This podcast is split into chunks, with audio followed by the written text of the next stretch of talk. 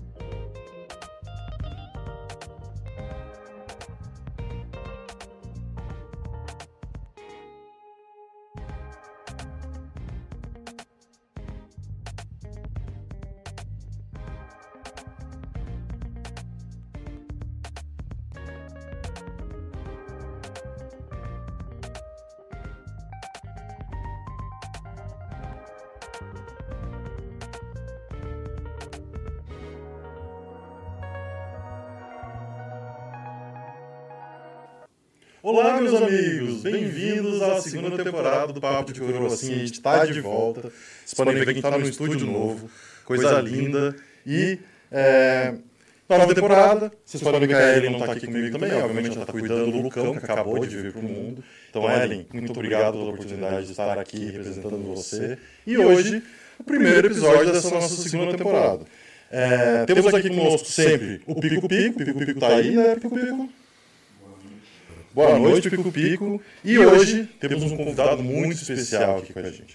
Nosso convidado de hoje é um dos maiores nomes do poker brasileiro. Ele é uma referência na modalidade, jogador, head coach e sócio do Samba Poker Team. Ele tem mais de 8 milhões de dólares em premiações totais no online e quase 2 milhões de dólares em lives.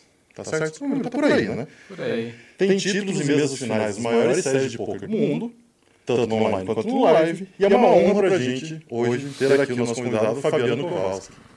E aí, Kowalski, tudo Bom, bem? Prazer estar aqui. Estava falando já antes de começar a gravar aqui. Um prazerzão estar aqui mesmo, muita experiência. E vai ser um prazer bater um papo com vocês hoje. Vamos lá, vamos aí. Então vamos rodar a vinheta para a gente começar esse bate-papo. Roda a vinheta, Pico Pico. Bonito, hein? Acho, gente que não foi a vinheta ainda.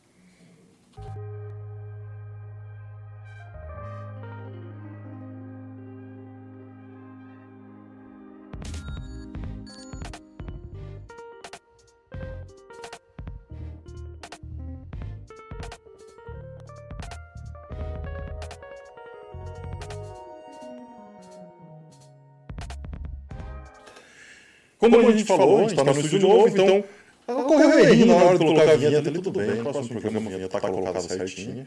E antes de começar o nosso papo, vamos falar um pouquinho dos nossos patrocinadores, né? Quem que faz isso aqui acontecer. Então, primeiro, agradecer ao Midas Poker Team.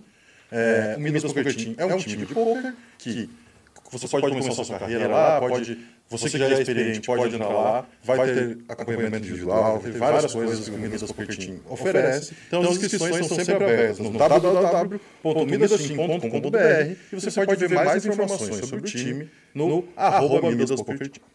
O outro patrocinador que a gente tem aqui também, que a gente conta com a parceria, é da Midas Wear. Esse bonezinho que eu estou usando aqui é da Midas Wear. Midas Wear é uma marca do grupo Midas, mas paralela ao Midas, então tem outras coleções que são feitas lá dentro e, obviamente, nosso convidado não sai daqui de mãos a banana. Então a gente tem uma lembrancinha da Midas Wear pro Cova. Porra, muito obrigado. Tamo junto. Pico Pico, fala mais um pouquinho da Midas Wear pra gente. A Midasware é a coroa mais querida do Brasil. E se você ainda não conhece os produtos, acesse nosso site www.midasware.store. A gente está com novas coleções, coleções da The Union Poker, da The Union GG. E a semana que vem começa a pré-venda da nova coleção da Reg Life. Alguns dos produtos vocês conseguem já ver o pessoal lá em Vegas utilizando umas camisetas novas, mas tem muito mais coisa vindo por aí. E se você também quiser desenvolver uma nova coleção com a Midasware, é só procurar a gente, a gente pode desenvolver para vocês. Então, Cova, se quiser, coleção do samba, do samba Team, só chamar a gente, a gente desenvolve para vocês. Boa. É também sigam o papo de, arroba Papo de Coro Oficial no Instagram, no TikTok. Tem umas dancinhas, vamos ver se o Cova vai dançar hoje com a gente. E também a gente está no Spotify, Google Podcast, nesses outros, é, outros outlets de podcast que você prefere escutar o seu. Então, Estamos todos lá, todos os episódios vão para lá. Amanhã já deve estar lá o áudio do nosso podcast. E para você que está ligado no programa e ainda não se inscreveu nos nossos canais, se inscreva no, na Twitch, no YouTube e no Instagram e fique ligado. E quem quiser mandar perguntas para o nosso convidado, pode mandar no chat da Twitch e do YouTube. E no final do programa as melhores perguntas serão lidas e o Cova vai responder tudo. Vai responder tudo. Tamo aí para isso. Fechou, fechou. É, lembrar todo mundo também que na Midas TV a gente tem uma aula, um dos, um dos coaches do Midas dá uma aula gratuita para a galera que está inscrita na, na Twitch do Midas TV 01. Então se inscreve aí, que uma vez por mês tem a aula lá gratuita. Começar a nossa troca de ideia aqui então, Cova. Nosso costume aqui no Papo de Coroa é começar conversando um pouquinho sobre o ser humano Fabiano Kowalski antes do jogador Fabiano Kowalski. Né? Então, o nosso público, para quem não te conhece, eu sei que pouca gente não te conhece no cenário, mas vamos falar do Fabiano pré-poker é, quantos anos você tem, de onde que você veio, você falou, me deu uma surpresa aqui hoje que você nasceu em Curitiba, eu nem sabia dessa história, então conta pra gente um pouquinho dessa tua caminhada antes do poker. Então, eu tenho 35 anos, eu nasci em Curitiba, aí com um ano de idade a minha família se mudou para o interior, interior catarinense, Papanduva, aí eu morei ali até os 18, uhum. 17, 18, aí eu fui fazer faculdade em Joinville, e aí fui pro mundo dali para frente, né? Foi lá que eu conheci o poker e eu fui para Joinville em 2006, eu comecei a jogar poker em 2009. Uhum. E 2011 eu fui para o Guarujá, depois voltei para Floripa e morei um pouquinho em cada pedacinho do litoral catarinense ali. Mas, é, enfim, foi essa a minha jornada até conhecer o poker. Eu, eu ia te perguntar também, é, porque eu pude ver alguns vídeos da Dona Lídia, né? Uhum. A Dona Lídia ficou famosa naquele episódio ela deve de estar acompanhando aí, manda um oi para ela um, que um ela vai ficar feliz. Dona Lídia. É, o sobrenome Kowalski é polonês? Polonês. Polonês. E a dona Lídia era muito mão de ferro? Você tem irmãos? Como é que é? Tenho dois irmãos mais velhos. Uh...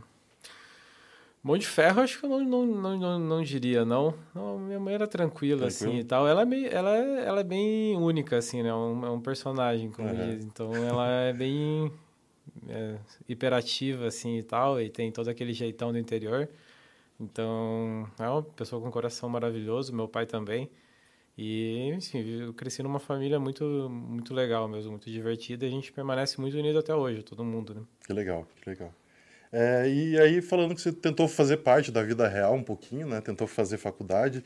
Você tem, decidiu entrar em ciência da computação, pelo que Foi. eu entendi. Por que, que você escolheu ciência da computação? Eu gostava de jogar videogame, e aí eu achei, pô, computação, né? Esse aí eu caminho. cheguei lá, pô, cadê os videogames? Viu um monte de código Não podia estar tá mais errado, né? Era aula, aula de sociologia, dei um pouquinho de código, dei um pouquinho de cálculo, não tinha nada a ver com o que eu, que eu tava esperando. E era na uma faculdade pública de, da, da UDESC, ali de Santa, Santa. Catarina. E eles não tinham uma verba muito grande, então era um calor. Joinville, não sei se você já foi pra lá, mas é um calor muito punk, assim, no, no, no verão, porque é muito úmido, né? Sim. Ela fica num vale, né? Então, Sim. tipo, cara, fica muito preso ali o calor. Aí várias salas que a gente tinha aula tinha um ventilador funcionando de teto só, não tinha ar-condicionado e tal. Ar-condicionado era pra quem tava no, no quarto semestre pra frente só. Aham. Então era muito treta ficar lá tentando aprender cálculo naquele. Cara, juntava todas as cadeiras assim num bolinho em cima do ventilador, o único que tinha nós. Aí cerveja 1,25 no bar na frente. A chance de ir pra aula era menor Aí, cada dia. porra, é, tinha bastante gente reprovando por falta. E eu era um deles. Não- Tô me entregando aqui. Não, mas o Desculpa, pior mãe. é você tem que chegar no quarto ano, pra, quarto, quarto semestre, pra você conseguir ter o ar-condicionado. É, então, tipo, e aí, você tem que tipo, você fica, você conquistar. sempre medido, tipo, pô, se eu for fazer um pouquinho de esforço, tem que ser até chegar ao quarto, não dá pra fazer um pouquinho que daí você perde o investimento ali. É, justo, justo. Então, acabou que ali no primeiro semestre já eu percebi que não era um bem aquilo que eu queria para minha vida. É, financeiramente também não era uma profissão que trazia muito sucesso, porque a profissão de programador ela não é regulamentada, assim, né? Então, você qualquer pessoa que aprende a programar pode trabalhar em qualquer empresa como programador. E aí isso é uma coisa boa, assim, tal, não tem nada a ver com isso, mas não era uma coisa boa para quem estava fazendo a faculdade, né? Claro, claro. que você passava lá quatro anos estudando um monte de coisa que não tinha muito a ver com programação, no meio da programação, né? E você tinha que competir com a pessoa que estava em casa no Google aprendendo a programar e fazendo só isso desde sempre, né? Sim, sim. Então era, era meio difícil a empresa escolher o cara que estava se formando. E, e isso tornava tipo, o salário dessa galera que se formava e ia estagiar nas empresas muito baixo e tal. Então não era interessante nenhum dos. Por nenhum motivo, assim. Não era algo que eu gostava e Aham. também financeiramente não era algo que fazia sentido. E aí, quando eu percebi isso, eu comecei a procurar saídas, assim. Aí, quando um amigo me chamou para um home game, eu joguei lá, me diverti. Eles falaram, pô, esse jogo aqui é legal, dá para você aprender, dá pra ter gente que ganha dinheiro online com isso. Daí, pô, eu fui para casa, eu lembro só de entrar no computador e só sair de, da frente dele quando tava ganhando uns troquinhos já, uns Massa. seis meses depois, assim. Então, tipo, você percebeu a possibilidade de fazer disso uma profissão já no começo ali? Ou foi tipo, cara, eu preciso arranjar um jeito de ganhar um dinheirinho aqui e você não chegou a estagiar? Não, eu fui, eu fui de cabeça. Não, eu não cheguei a me formar, nem, nem longe, nem de Nada. perto disso. Aham. Eu, eu só tava trabalhando meio período na Claro, como atendente de telemarketing, porque eu tava procurando muito uma saída. Eu já, eu já via me formar como algo que, que não, ia, não ia acontecer mesmo, né? E aí eu tava meio que procurando a saída. A hora que o poker apareceu, eu abracei com todas as forças que eu tinha, né? Tipo, não, não fui mais pra aula nem nada. Só fiz isso até, até eu conseguir ter um sustento. Voltando um pouquinho, você falou que gostava bastante de jogar videogame, alguma coisa. O que que você jogava? Eu jogava CS, né? Jogava CS, jogava Command Conquer, é, jogava FPSzinho. um pouquinho de Age of Empires e tal, Massa. mas era mais, mais o CS. E o o CS abandonou Conquer. nunca mais? Não dá pra dar uns tirinhos? Então, desde, desde que eu comecei a jogar poker, teve duas coisas que eu parei completamente, assim, foi o CS e o futebol, que eu gostava de acompanhar.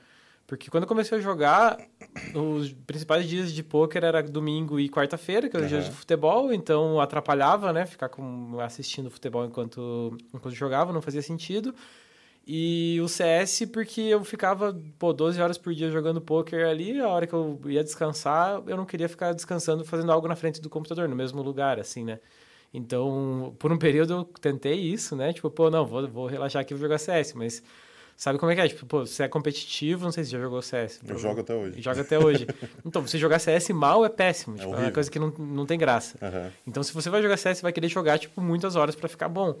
E aí eu percebi isso e falei, pô, não, não tem como, isso aqui vai, vai destruir a minha saúde completamente. Que eu jogava poker e ficava jogando Sim. CS mais quatro horas depois, é completamente inviável. E aí eu abandonei. Eu desinstalei todos os jogos que eu tinha no computador e nunca mais toquei. É, eu voltei na, na pandemia, principalmente porque eu tava me sentindo muito sozinho e tal. Então terminava a sessão, precisava de uma companhia, alguma coisa. E aí o pessoal do Midas, a gente tem muito jovem também, né, no time. Aham. E aí a gente fez um servidorzinho paralelo e todo mundo começou a jogar um pouquinho. Então, É. ainda jogo, mas hoje em dia eu consigo controlar minhas horas, pelo menos. Não jogar tão bem, obviamente, mas aceitar que eu sou level 10 É. na GC ali e tá tudo bem. Mas isso aconteceu dentro do samba também, de ter uma galera que começou a montar um grupo ali no meio da pandemia, tipo, pô, vamos se divertir, a gente sai de casa mesmo, vamos jogar um CSzinho assim. Mas, pô, foi algo. É uma, é uma ideia que não é muito boa, assim, porque Claro. atrapalha muito grade, né? Então a gente já fica no computador muito tempo. A gente, apesar de a gente gostar da, da, da parada e tal, é. não é tão pior assim se você arrumar um, um hobby um pouquinho diferente, que você saia do PC, né? Que seja qualquer coisa, nem que seja na televisão. Se for jogar Exato. videogame na televisão, já é, já é menos pior, assim. Claro que tá é. mais longe, né? Da, da, da, da, tela e tal. Com certeza. Não, e uma coisa que você falou muito interessante que tem muita gente que gosta de assistir o futebolzinho no domingo ali e tal. Quando você tá jogando as telas mais caras, mais importantes, mais. E não só isso também. Tira teu foco de qualquer jeito, né? Tira teu foco completamente de estar ali Uhum. presente naquele momento. Então a dica, acho que é pro pessoal é, cara, É. não dá. Na verdade, o poker é um jogo que você vai somando os edges que você vai que você pode ter, né? Tipo, você pode ir acumulando eu sou melhor que você do small pro big, daí você é melhor que eu aqui, não sei o quê. Aí, tipo, você joga CS até as 4 da manhã depois que você para de jogar meia-noite, tipo, você tá carregando, você tá querendo jogar, tipo, meio que fazer uma trilha com uma mochila de 15 quilos nas costas, sabe? Perfeito. Talvez você ganhe de mim, que não tô fazendo isso, mas você vai precisar se esforçar muito mais. Não, você vai estar abrindo mão de alguma coisa que você estudou e está preparado porque você está no, no estado perfeito. É, exato. E assistir, assistir futebol enquanto joga é a mesma coisa. Tudo isso são pequenas coisas que vão, que vão. Você faz algumas coisas que te ajudam, tipo, ah, você medita, você faz exercício físico, você se alimenta bem, todas essas coisas vão somando pro positivo. Uhum. Aí você, tipo, pô, joga de ressaca, você, enfim, faz, vai, joga, joga videogame depois do grind, faz várias coisas assim que vão te puxar pra baixo. Então Uhum. é meio que. Tem algumas coisas que falam assim, pô, isso aqui vai me tornar 1%, vai, vai fazer eu performar 1% pior, mas eu aceito porque. Faz bem para mim. Porque faz bem pra mim e tudo bem. Mas é o mais importante é que o jogador de poker traga isso pra consciência e fale, tipo, pô, isso aqui é bom, isso aqui é ruim, isso aqui eu tô disposto a fazer ou não. Porque tem coisas que a gente faz que é ruim e que, pô, não agrega muito, você nem gosta tanto, tá ligado? Você faz por hábito. Então, quando você traz isso pra consciência, você já automaticamente corta fora esse. Maneiro, maneiro, bem isso. Voltando agora à tua chegada no poker ali, então, você falou que foi jogar um home gamezinho. Uhum. E aí essa galera já te indicou jogar online? Você foi pesquisar depois? Como é que foi isso? Ah, eu fui pro Google, né? Nem era Google na época, não sei o que era, acho que Cadê? Help. Cadê? Cadê? Era é, Help, nem sei se eu tô viajando no Help, mas era Cadê? Aí eu achei a Poker Strategy de cara e caí de cabeça lá. Você também tem a conta associada pro- do Com PS. certeza, Todo mundo que vem certeza. aqui tem. É. Ganhou 50 dólares Ganhei lá para 50 começar. dólares lá. Massa. Foi por e, ali. e dessa possibilidade de se tornar uma profissão, quanto tempo que demorou desse teu conhecimento até você começar a ganhar um dinheiro e falar, cara, acho que não vai dar mais para continuar na faculdade, porque já tô me dedicando aqui, tá, tô gostando. É Não, foi au- foi automático. Eu comecei a jogar Foi eu tipo- não cogitei voltar pra faculdade desde o primeiro dia. E você já não foi Eu, já- aula? eu já não tava quase indo, sabe? Já tava meio que tipo, pô, eu preciso de uma saída. Era... Por isso que eu caí de cabeça e em, em- em- em- bem rápido, assim, eu comecei a ganhar. Aham. Porque eu não fiz mais nada, tipo, eu não saí nem mal saía de casa, assim. Aí eu só saí de casa quando comecei a ganhar. Tipo, foi isso. Não fui mais pra aula, não fui mais pro trabalho também. Eu tava trabalhando na Claro na época. Aham. Nem foi pedir Até- demissão. Até hoje eu não dei baixa na minha carteira de trabalho lá. Nem trancou a faculdade. tipo, eu simplesmente tinha certeza que eu não ia mais voltar pra nenhuma daquelas coisas e eu não ia segurar nada pra trás, sabe? Nada, absolutamente nada mesmo. Tipo, ah, óbvio que eu olhando agora em retrospecto, eu deveria ter ido lá dar baixa na carteira e trancado a matrícula no Sim. mínimo, né?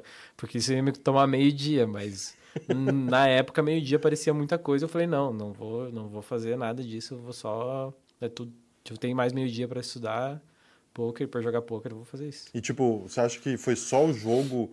O que que te chamou muita atenção pra você, tipo, afundar tanto? Foi competitividade, colocar isso, ou foi dinheiro? Foi É um jogo de videogame que dava pra ganhar dinheiro. competitividade? Basicamente isso, tipo, juntou tudo que eu queria. Uhum. Era tipo, eu precisava de dinheiro, tava lá fudido, e eu precis... e eu, e eu adorava videogame, foi por isso que eu fui pra faculdade de ciência da computação, né? Aham. Então eu adorava videogame e, e, e queria ganhar dinheiro, então, ué, é isso, Achei o caminho. sim. É, Você olhava, tipo, uma galera, assim, já profissional e falava, pô, os caras são profissionais, estão ganhando. Você se inspirava neles ou você, tipo, cara, você foi... Na época tinha muito pouco, né? assim? Tinha, tinha uns caras que, pô, eram inspiração, o CK e tal, o Raul Oliveira, os caras ali daquela época. O Akari também já tava. Que apareceu. Eu tinha a revista Flop na época, né? E aí. Tinha alguma coisa assim, mas não era. Tipo, acompanhava os artigos assim e tal. E até uma coisa interessante assim foi que, pô, eu não contei pra minha mãe, né? Não contei pra nada, pra ninguém, que eu ia jogar poker profissionalmente. E eu falei, tipo, fiz uma meta, assim, ah, o dia que eu tiver um artigo na flop ali, que era algo difícil de atingir, assim, Sim. para onde, onde eu tava, agora que eu tipo, aparecesse na revista, eu ia falar pra minha mãe. Aí foi isso, daí o dia que eu, eu consegui, sei lá, escrevi uma coluna pra flop, não lembro, era uma análise de uma mão, assim, Aí apareceu lá na revista, daí eu mostrei pra minha mãe e falei, ó, oh, mãe, abandonei a faculdade, vou jogar poker. Se duvidar, ela tem guardado o artigo até hoje. É, né? então, a, o que tinha de poker era, era, era uma revista, assim, era a revista Flop. Eu acho que tinha card player, mas eu não tinha acesso naquela época Uhum. ainda. E era isso, era, era meio que eu conhecia ali. Daí, tipo, tinha a capa ali dos caras que estavam largando a profissão de médico e tal pra jogar poker. Então eu achava, pô, dá pra fazer isso aqui de profissão. Então, era meio que tudo que eu precisava ouvir, assim. Dá pra fazer isso aqui de profissão, então vamos dar. Eu lembro que eu ia. Eu comecei minha carreira na, indo na Liga Curitibana aqui, que era um, um clube de poker. Aham. E lá eles davam a revista Flop. Então, cara, pegava e via a galera no LAPT, assim, da vida, falava, nossa, que sonho isso aqui.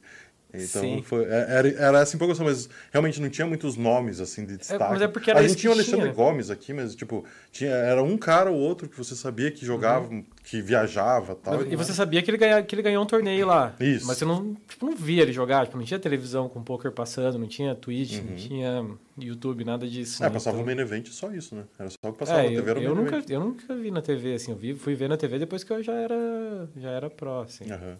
Nossa. É, e na, na tua caminhada aí, depois que você começou esse caminho por conta aí, é, você falou que na tua cidade acho que não tinha, não tinha torneio ao vivo, né? Não tinha um clube, alguma Não, coisa assim. na minha cidade só tinha plantação de fumo. Não tinha mais nada. Papanduva com- Papanduva é bem pequeno, é uma Mas cidade bem foi bom né? você não se distrair também, né? Pra, tipo, querer jogar um live, alguma coisa assim, porque é um caminho que a galera toma muito Não, não, mas, ah, não, mas eu já morava em Joinville, né? Eu morava em Joinville já quando já eu tinha comecei. É, clubezinho, assim. já tinha alguma coisa? N- Não sei. Não, você só ficava no Não, né? tinha, tinha, tinha. Mim, nossa, esqueci. Eu jogava, joguei o Catarinense ali algumas vezes. Aham. É, que o Bozano organizava ainda, ele organizava o, em Blumenau, daí a gente foi pro Blumenau jogar uma vez, eu joguei em- Joinville algumas outras vezes. Se eu não me engano, o pessoal do KSOP, tinha uma galera do KSOP que organizava esses torneios em Joinville, que eu conheço eles desde aquela época. aham. Eu joguei algumas vezes, assim, mas era mais na brincadeira, assim, não era nada... Já sabia que não era uma coisa sustentável, né? É, e, e era um clima um pouco, sei lá, era uma rotina diferente, né? um negócio de jogar mais de madrugada. E, enfim, não era tão, tão agradável quanto jogar de cueca em casa e pantufa, né? Então, cabia, era, era, o jogar em casa era bem mais apelativo para mim. Justo, justo. E nessa caminhada você entrou para um time? Como é que foi? Eu sei que você é, queria que você falasse um pouquinho do Supernova Elite, obviamente, Uhum. né? Que era um status. Sim, Para quem não sabe de casa, era um status que PokerStars oferecia antigamente. Saudades, né? sim. No, Nossa, no Hackback. muito bom. E como é que foi? Entrar pro City Go? Você começou no City Go? Então, eu jogava, eu jogava numa república lá em casa, que eu, tipo, quando eu morava em Joinville, era uma república e, tipo, comecei a jogar ali. E aí comecei a. não, não lembro quem que eu tive contato que me apresentou o Realzito, Uhum. que é o dono do Forbet. Hoje em dia, né? Na época ele tinha. Eu tava montando o City Gold Team Pro. E aí. Aí ele entrei em contato com ele, ele me chamou para participar desse do City Gold Team Pro, que era um time que dava algumas aulas, dava bankroll e você jogava o City Gold de 45 players e 90 players no full tilt. Uhum. E a meta era você bater 10 mil dólares de lucro. Você batia 10 mil dólares de lucro, você virava instrutor da próxima turma, e aí você tinha coisa de 5% da próxima turma. Então era um, já era um plano de carreira. Então, pô, adorei aquilo e eu já eu tava numa época já que eu tinha ganhado algumas coisas, mas que eu tava me batendo muito, porque não tinha informação, assim, não tinha de onde tirar. Eu não falava inglês, então não tinha nada assim pra, pra, pra, pra pegar na internet mais, sabe? Eu tinha Aham. garimpado tudo e eu continuava ruim pra caramba. Aí não conseguia ganhar, assim, não tinha gol de 2 dólares, que era o que eu jogava por conta. Aí quando apareceu pro, o Will e tal, me, me chamou pra participar lá, nossa, eu caí de cabeça mais uma vez, assim, foi muito... Eu dei tudo de mim e tive muita sorte de começo, assim, já. Eu acho que eu bati os 10k, foi em coisa de 19 dias, assim, que foi Que mais isso, rápido cara, que, eles, você que ficou- já teve até na época. Aí depois acho que alguém ganhou, ganhou mais rápido que eu, Felipe Nunes, talvez, não lembro. Mas foi bem rápido. E aí eu comecei a dar aula lá e ganhar mais e tal. E rapidinho eles tipo, veio a vontade de jogar MTT, né? Jogar torneio grande. Veio Mas- deles ou de você? À vontade. Dos dois lados, assim. Uhum. Aí tipo, tinha uns torneios já mais caros e tal. O City Go era limitado a 60 dólares, se não me engano, 75 talvez. E aí eu comecei a jogar, eu ganhei de cara já os primeiros torneios que eu joguei, assim, fui bem, né? Eu lembro que eu caí em décimo no 162. Foi o primeiro torneio que eu joguei, que eu fui honrado pelo Geboro ainda na época. Nossa. Não sei se vocês lembram, mas o Geboro era a maior lenda do poker online, tipo, bizarro, assim. Ele jogava quatro telas ao mesmo tempo e ele ganhava todos os torneios que ele jogava, assim, uma coisa surreal. Outra época. Né? É. A galera mais nova não vai ter nem ideia do que eu tô falando, né? Mas, enfim. Aí, esse aí eu caí em décimo, e daí logo depois ganhei alguns. Eu lembro que foi muito rápido, assim. Eu ganhei uns 200k, assim, tipo, muito... Eu fui, daí, foi nesse rolê de me colocar para jogar que foi, eu fui o primeiro jogador de, do Forbet, né? Que aí, quando eu comecei a jogar do torneio, eu falei, tipo, pô, tem um caminho ali, mas não é mais City and Go. Então é, é o Forbet, montaram o time do uhum. Forbet. O, o Will que começou daí, tipo, falou, ah, agora é o Forbet? É, foi o Will, o Sketch e o Caio. Eram os três ali. E eles já estavam no projeto City Go juntos, ou não? Já, já, já estavam. Aí meio que foi só isso, foi só meio que mesmo, os mesmos backers colocando a gente para jogar torneios, né? Uhum. E aí já depois chamaram o Vitor Brasil também para jogar torneios e foi montado o time de, de MTT ali. E aí rapidão eu ganhei muito. Não lembro quanto foi assim, mas tipo uns 200k provavelmente, assim. Não tenho muita certeza. E só que eu ganhei com muita sorte também, e eu era muito agressivo, meio doidão assim. Então funcionava as coisas que eu tava fazendo porque, pô, eu caí de paraquedas ali jogando torneio, ninguém tinha muita base técnica. E a minha agressividade funcionava. Uhum. A hora que os caras perceberam que, pô, era fácil de explorar essa agressividade maluca, e aí, aí lascou pra mim, né? e eu não percebia, né? Eu achava que tava levando azar. Essa é uma parada do poker, né? Quando você tá jogando mal e a galera tá te matando, às vezes parece que você tá só perdendo os flips ali e tal. Se você não tá gerando um, uma win rate muito grande, aparece que você está zarado. Parece que, pô, toda hora você, dá, você perde os flips principais e tal, mas é porque você não está gerando fichas o suficiente para perder aquele flip isso. e continuar, né? Claro. Que é meio que ali que está o teu edge. E aí achava, todo mundo achava que era azar, a gente não tinha muita ferramenta para onde correr também. Acabou que eu perdi um monte e aí eu meio que, pô, meio que saí do time e tentei jogar por conta um pouco também, não deu certo. Eu já tô indo para outra fase. Não, mas vamos aí, já, vamos né? aí. É melhor que continuar falando. Aí tentei A única jogar... coisa que eu te peço é se teu drink estiver faltando, você me avisa que Não, ainda tá, tá ótimo aqui. Muito obrigado. aí, aí hoje, enfim, resumindo a história, eu perdi meio que tudo que eu tinha ganhado. E chegou uma hora que eu tava jogando torneios bem mais baratos, vou, tentei voltar pra City Go, não conseguia ganhar e falei, porra, que desespero. lascou. Aí eu falei, tipo, pô, ou eu largo o poker, né? Isso foi depois de bastante tempo tentando, assim, né? Que ou ano que a gente tá falando, mais ou menos? 2012. 2012. Aí eu pensei, pô, eu, ou eu largo o poker, ou eu mudo completamente, mudo totalmente o meu approach pro jogo e modalidade e tudo mais. Uhum. Aí eu fui pesquisar as modalidades que eram possíveis de mudar pra. Né? Pô, tinha Cash Game, tinha Shango Turbo, Six Max e tinha os Hyper Turbos. Aí eu falei, fui, comecei a procurar, tipo, o Hyperturbo já foi um negócio legal, assim, que tava surgindo, né? Falei, uhum. pô, da hora isso daí, né? Uh, tinha o V-Green no Brasil que jogava esses torneios aí. Ele jogava um pouco barato, assim, e tal, e ele tava se aposentando. Mas ele, quando eu comecei a jogar, ele, ele tava nesse, nesses torneios aí. E...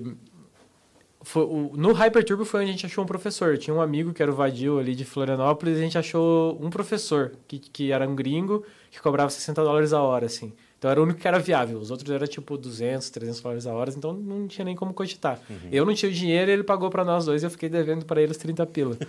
Até hoje. Aí, se pá. Não Mas, sei Gil, se eu paguei. Entra em contato. Manda a Kombi. Você paga aquela, tem uma Kombi preta parada na frente de casa lá faz tempo, já deve ser ele. Aí. Aí a gente fez essa aula com. Era o Ivan ILS007, Ivan Stokes, o nome dele. Hoje ele é o dono do Poker Detox. Tá. Aí eu fiz essa aula com ele e ele. Contei, no final da aula eu contei minha história para ele e tal, assim, daquele jeitão, usando o Google Tradutor ali. Ele falou, pô, não, vou, eu tenho uma proposta para fazer para vocês. Vem jogar para mim, eu dou aula para vocês de graça, dou bankroll. Falei, pô, vamos aí. Nós, vamos dar. Aí ele me colocou para jogar os Hyperturbos de 7 dólares, começou a dar aula assim e tal. E eu caí de cabeça em aprender inglês também, então, tipo, eu jogava 10, 12 horas por dia e o resto do tempo era vendo seriado em inglês com o Google Tradutor do lado, para tentando ir tentando melhorar o inglês e tinha aula com ele todos os dias. Uhum. Então foi super rápido, assim, eu aprendi a falar inglês bem rápido com ele e comecei a cada vez aprender mais e fui subindo os, os limites ali. Aí no segundo, tipo, isso, eu, sei lá, isso era em julho. Aí eu trabalhei isso até dezembro. E aí, em janeiro, eu já estava pronto para jogar para ser Supernova Elite, né? E daí eu comecei a jogar já com, com o plano de fazer o Supernova Elite. Aí, o primeiro ano eu atropelei o field, foi lindo, assim, ganhei uns, sei lá, uns 80k, mais o Supernova Elite, que, para quem não sabe, não sei se não, é bom explicar, explicar é bom explicar galera, tudo, é o Supernova Elite você gerava 180 mil dólares, mais ou menos, 180, 200 mil dólares de rake no ano. E o PokerStars devolvia 75% disso, mais ou menos, 52%. Então você ganhava 130k, 135k ali, mais ou menos, limpo, né? Fora, fora o que dava pra ganhar no jogo. Aí tinha muita gente que fazia isso e já com o objetivo de perder no jogo. Tipo, jogava mais telas e tal, pra, mesmo sem bater o field, pré-rakeback, que a gente fala. Mas porque se você tivesse menos 1% de ROI, você ainda era lucrativo, porque o rakeback, enfim, te deixava, te deixava positivo ali, deixava você com 0.8 up, mais ou menos, se você tipo, perdesse 1, né? Então, se você ficasse break-even, aí você ia ter, tipo, 1.8% de ROI.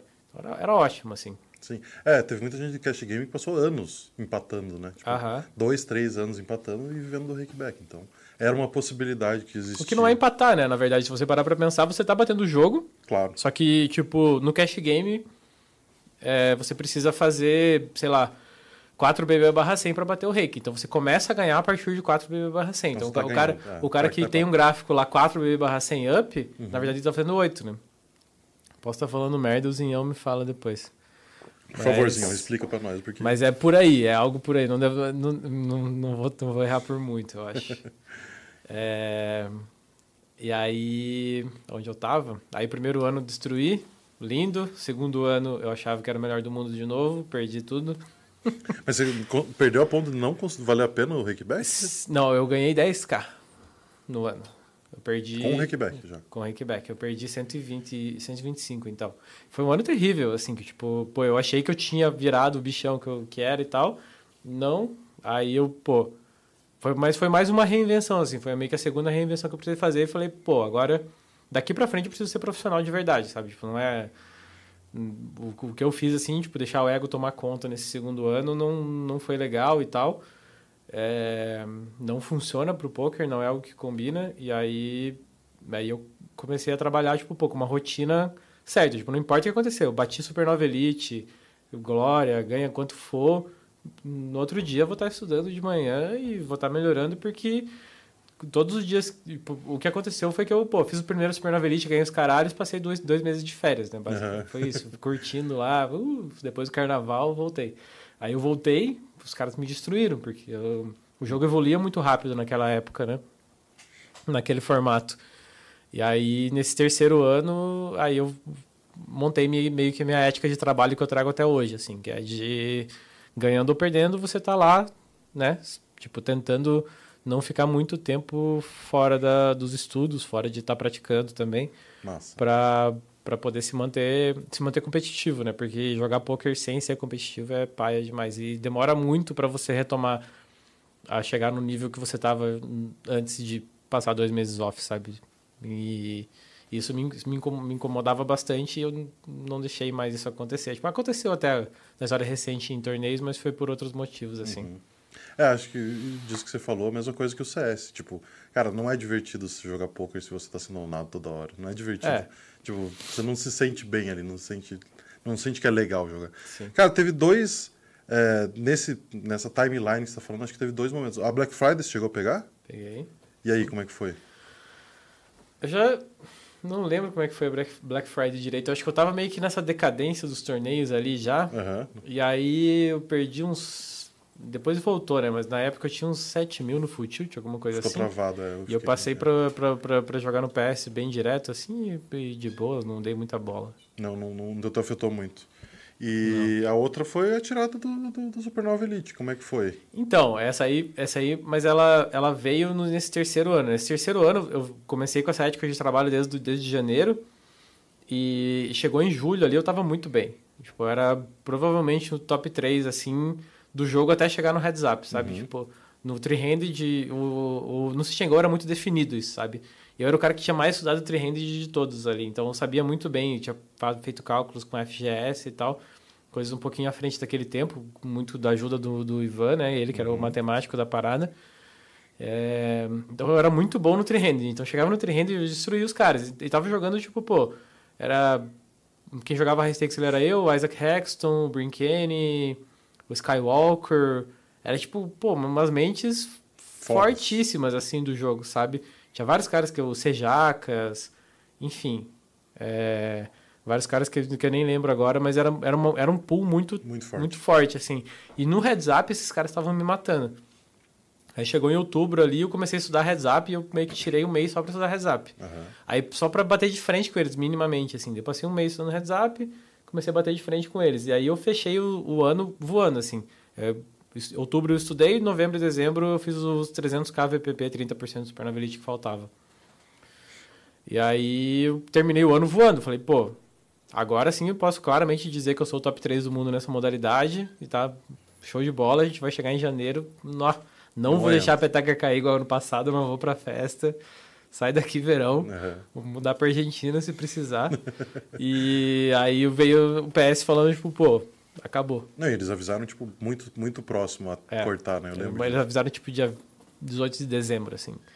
E aí, tipo, na- foi na, na vagabundagem mesmo, assim, né? E aí, que era a Maia que tinha assumido o PS na época e tal, era uma empresa bem tosca mesmo, que visava meio que o lucro imediato ali, e por eles não estavam nem aí, se acabasse totalmente com a imagem da empresa e tal, né? Então, eles fizeram isso e teve umas duas semanas ali de janeiro meio deprê, falando, pô, O que, que eu vou fazer? porque os caras acabaram com isso, vamos boicotar, não sei o quê. Tem um chat no Skype até hoje com os regs lá que durou e foi montando, depois virou chat de torneio. Aham. Mas que a gente tentou fazer algumas coisas e tal, mas deu umas duas semanas de depressão ali. Eu falei, ah, velho, quer saber? Tipo, com a ética de trabalho que eu apliquei no ano passado, eu vou começar a jogar Sit and Go agora, vou reaprender a jogar Sit and Go com, com essa mentalidade, né? Com esse profissionalismo. E não tem muito como dar errado, sabe? Tipo, colo- colocando jogo. aquele tipo de trabalho era completamente diferente do que eu sabia fazer quando, quando deu errado os torneios pra mim, sabe? Aham. Então eu não tinha dúvidas de que, ia- que, que ia dar certo em qualquer modalidade que fosse possível ganhar. Sabe? Eu acho que eu estava disposto a, a fazer aquilo lá, né? Fazer, fazer acontecer. Então, sacudi a poeira ali umas duas semanas depois, na segunda, segunda semana de janeiro, e comecei a jogar, chegou a 180 players, até, até eu me sentir confortável, entender o jogo, porque era muito diferente, assim, não sei se, quão técnico você, se quer que eu fale aqui. Vai, cara, vai soltando. Se tiver muito técnico, a gente para pra explicar um pouco melhor. Tá, é tipo um exemplo, claro. Em Sit and Go, se você betasse 70% do, do, dos flops, eu ia ser muito explorado ali. Aham. Porque, em teoria, eu dev- deveria ser betado tipo, entre 52% e 53% naqueles stacks de Sit and Go com ICM. E a galera pegava, porque era muita mão rolando o tempo todo, né? Tipo, era muita mão do mesmo spot acontecendo. Eu abria do boot e defendia do big. Às vezes eu abria do boot e o cara defendia do big, era o mesmo cara com as mesmas stacks em três meses ao mesmo tempo. Então, tipo, ele me explorava. Se eu errasse, ele ia me explorar, sabe? Então isso não podia acontecer. Já em torneios, o ideal naquela época era- você betar 90, 95% a 100% das vezes do, em position, porque ninguém dava check raise, ninguém tava vendo. Eu nunca ia jogar com o mesmo cara, o mesmo spot, sabe? Era Aham. muito mais difícil disso, disso acontecer. Então, eu- isso demorou um pouquinho para entrar na minha cabeça, porque foi três anos jogando aquele poker mais duro. Mas uma vez que isso começou a fluir, assim, eu comecei a dizer, pô, posso fazer essas coisas que ninguém faz nada, então beleza. Daí foi, foi indo até, ver até onde dava para ir. E aí comecei a abrir uns torneios e tal, e aí já logo ganhei um warm-up lá, com 100k na, na época, e daí falei, pô, então vamos dar. Daí comecei a jogar só torneios, e daí foi. Aí foi. Aí foi. Massa. É, Uma, uma parada que eu queria trazer aqui, tipo, isso, eu tinha ouvido já que você tinha ganho esses 200k, acho que no podcast do, do Mundo Poker você tinha falado alguma coisa assim. É, e, tipo, você ter passado por isso, de, tipo, ganhar muito rápido, perder, e depois passar por outras experiências, assim, de instabilidade que, que rolou, você acha que, o que, que isso agregou para você na tua carreira? Que, como é que foi, é, o que, que você acha da galera que perde bastante no começo ou ganha bastante no começo, como que isso pode afetar a carreira dos jogadores? O que, que você acha disso? Acho que depende muito da, da consciência que a pessoa tem de, com, com relação ao dinheiro, assim, né? Com a, relação dela com isso. Tipo, eu nunca tive nenhuma educação financeira, até, até quebrar pela terceira ou quarta vez ali, que eu resolvi estudar isso. Então, a- tipo, não é algo que veio da minha família, nem nada, assim. Tem gente que, que pô, já se... Hoje em dia, as, sei lá, as- as crianças que estão crescendo hoje provavelmente vão chegar na nossa idade já com ou vou chegar com os 18 anos ali já entendendo como o dinheiro funciona e tal, que você. Enfim. Talvez, Ah, né? Algumas. Talvez, talvez. Mas já tem acesso à informação, no Pra mínimo, caralho. né? A gente não tinha. Então, ah, pô, no colégio ninguém te falava sobre economia, não te Uhum. falava sobre nada, como, como as coisas funcionam, inflação, coisa assim. Ou sobre acúmulo de capital, você podia colocar Investimento. investimentos. Pô, você não tinha nem Imposto. ideia, não tinha nem ideia que era isso. Aham. Eu sabia o que era para prestação só. Aí Boleto. é, é, tipo, era isso. E aí foi, foi bem difícil de aprender porque era algo que eu nem sabia que existia, assim, sabe? Nunca tinha trazido para consciência que estudar sobre sobre sobre, sobre hum, fugiu a palavra, como como, como cuidar do dinheiro, né? Aham. como, como ter uma, uma vida financeira mais saudável. Aí eu não, isso fui aprender depois, né? Então, eu me perdi. Qual que era a pergunta mesmo? Não, eu tava falando um pouquinho de- dessa variância que você não pegou no começo e daí depois pegou e como que isso afetou pra você saber Ah, como tá. lidar com isso e como que um jogador que tá começando agora pode... Cara, o que, o que aconteceu comigo é que eu me achava que era eu, eu me achava muito bom. Porque Mas eu, eu acho que todo jogador, no começo, acha que é muito melhor que ele é, obviamente. Obviamente. E, tipo, ele chega, por exemplo, num time e tal, achando que ele sabe, Sim. às vezes, mais que o instrutor, dependendo do ego do cara É. e tal. Então, é uma coisa que talvez seja importante a gente falar. Mas agora é diferente, porque você, se você tá num time, por exemplo, você vai ter pessoas que tiveram já sucesso há Sim. 12, 13 Eles anos. não, não vão estar dando aula se não tiver... É, então, e você vai conversar com essas pessoas, você vai lá, vai ganhar 200k, as pessoas vão te falar como que o poker funciona, Uhum. né? Que você precisa continuar estudando, que você não bate torneios de 1k porque você ganhou 215 É, vamos falar. Se, se o- se o atleta sabe? vai ouvir, a gente não sabe. Mas que vão falar, vão. Exato. certeza. Na época não tinha. Na época não tinha, tipo, pô, sei lá, fui um dos primeiros a ganhar 200k assim online né, Aham. no Brasil. E aí, tipo, pô, todo mundo ao meu redor, inclusive, achava que era um gênio do jogo. Monstro. E claramente não era, sabe? Era algo meio que. Eu, não- eu não tenho como dizer que isso atrapalhou, sabe? Porque, sei lá, isso ajudou a, a, a construir a carreira. É, o teu caminho tipo, até foi, agora. Foi o caminho até agora, assim. Então, mas eu acho que é, é- faz parte do caminho ganhar e perder e vai da resiliência da pessoa pra, Uhum. pra, pra retomar depois, né? Eu acho que, tipo. acho que o, mais, o mais importante é você conseguir perder e não perder a cabeça no, no É, o processo. talvez o financeiro não te afetar É. tanto. Eu tenho, eu tenho contato com muitos jogadores de pôquer há muito tempo, assim, né? Desde que entrei pro samba e tal, até antes disso. Então eu já vi muita gente que deu certo e muita gente que deu errado. E, pô, acho que a maior causa de que da galera que dá errado mesmo no poker, que não tem jeito, é a galera que não sabe, não, tipo, não, consegue se acostumar com o fato de que você vai perder a maior parte dos dias que você está jogando.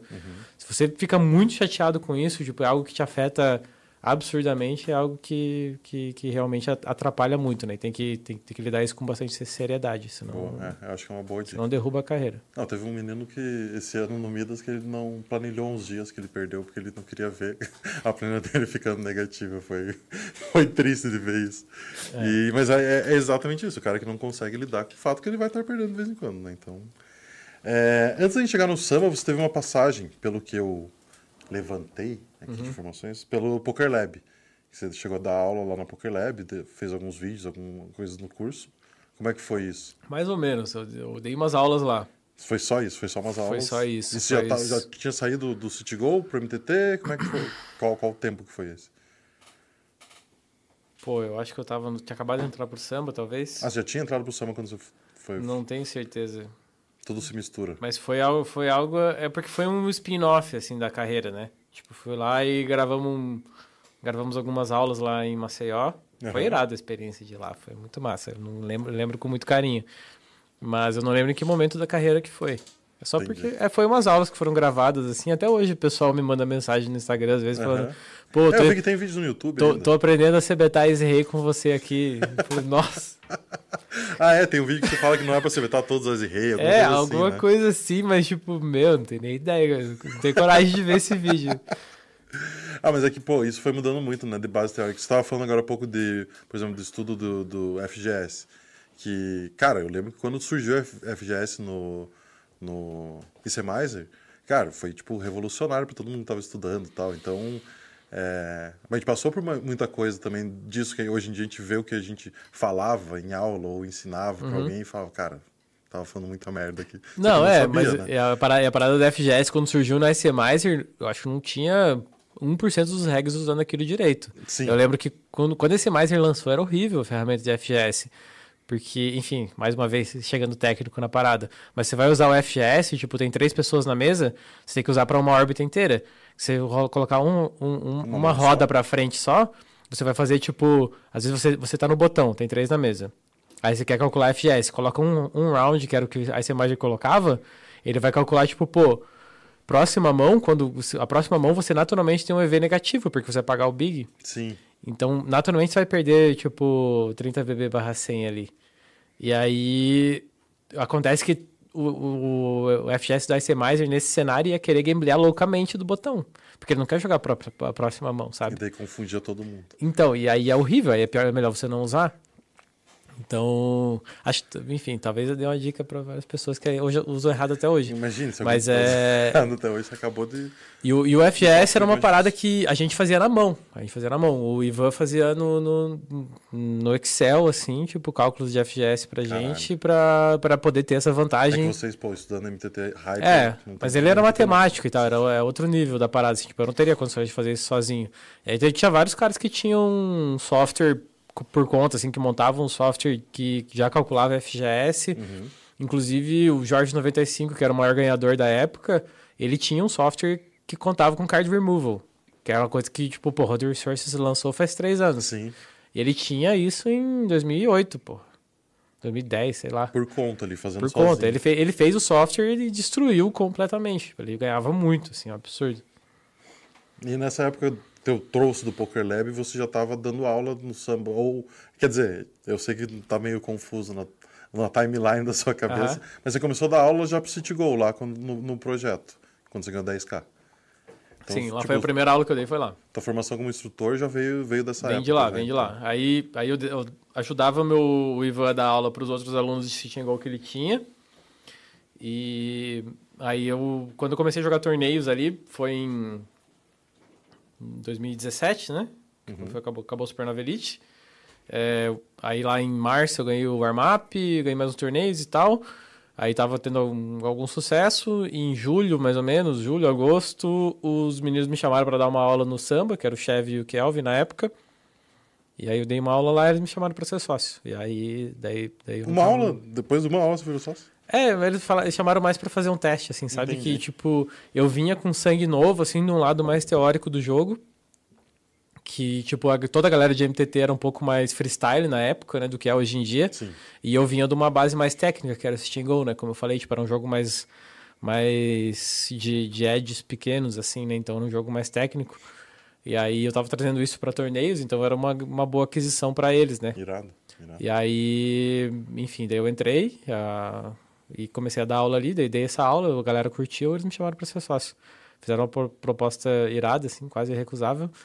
E aí, que não envolvia nenhuma cabeça de cavalo. Né? Caralho, referência, quem que vai referência, pessoal. referência? Tem que ter mais de 30, pelo menos, pra ter visto esse filme. Acho que não, acho que não. Os, os nerds mais As novos ner- vão as saber. vão nerdolinhas vão saber. É, período de entrada pro samba, então chegamos na, na entrada do samba.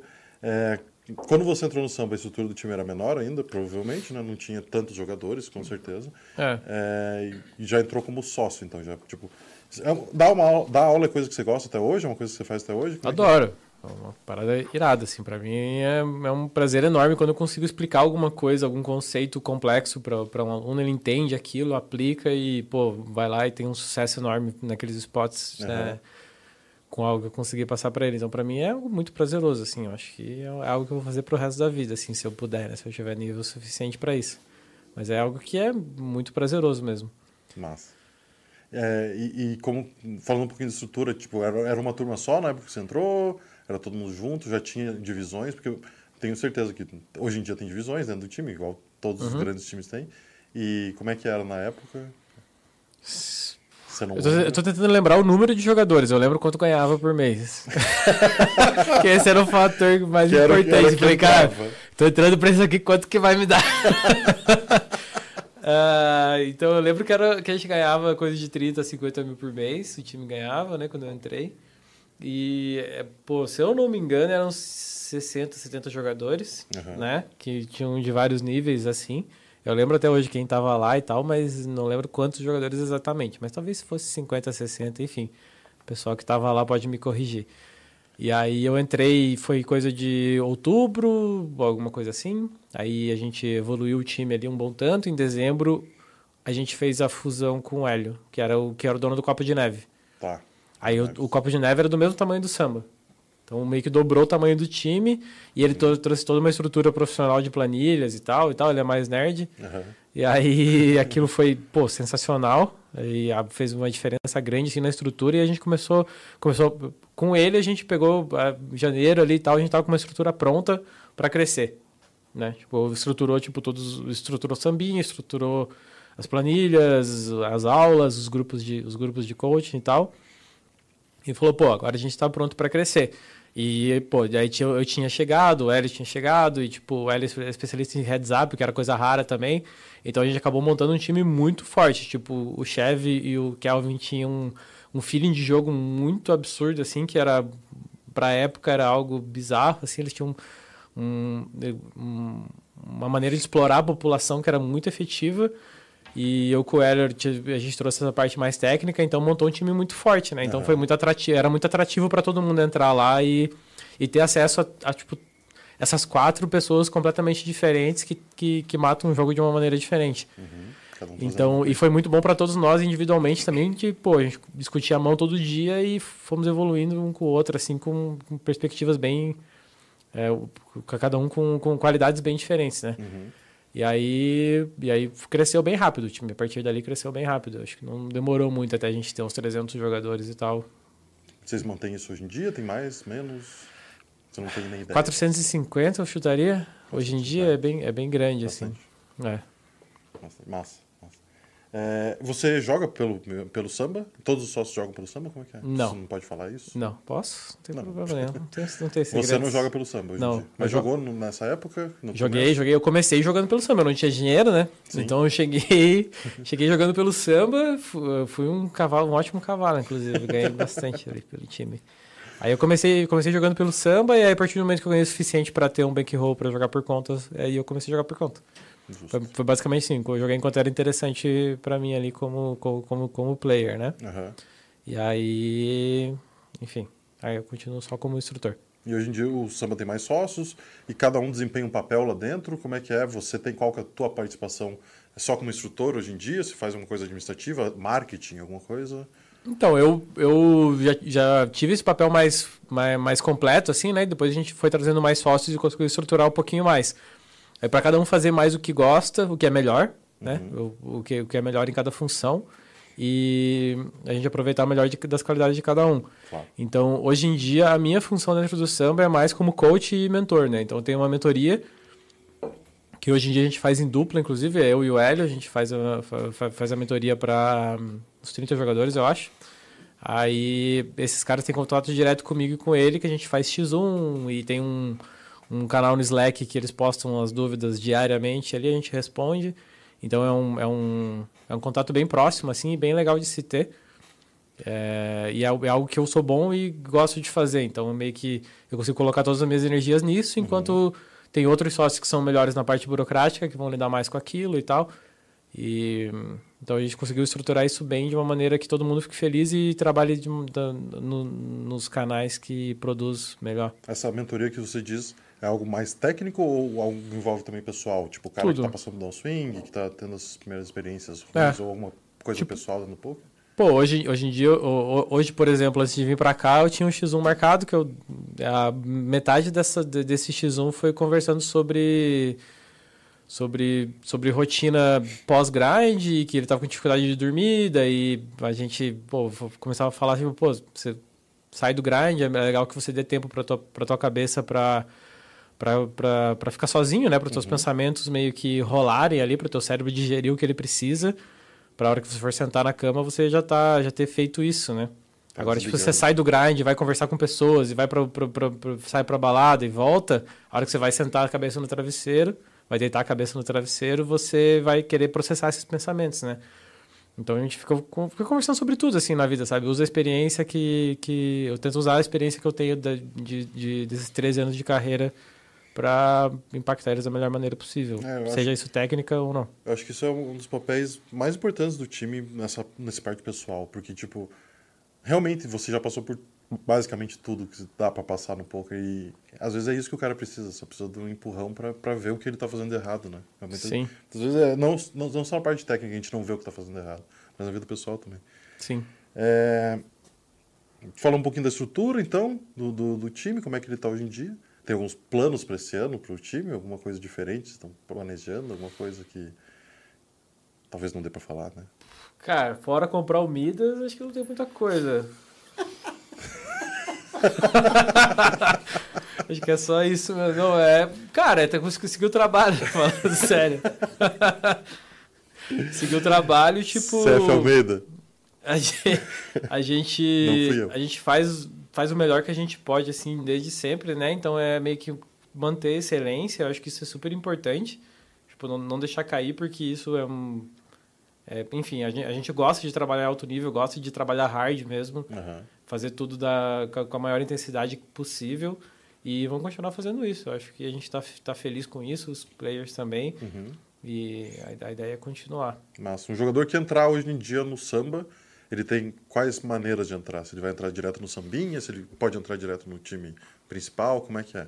Pode entrar em qualquer, qualquer estágio da, da, da- estrutura, né? Que tem, tem o pagodinho, que é quem joga qualquer coisa acima de play money.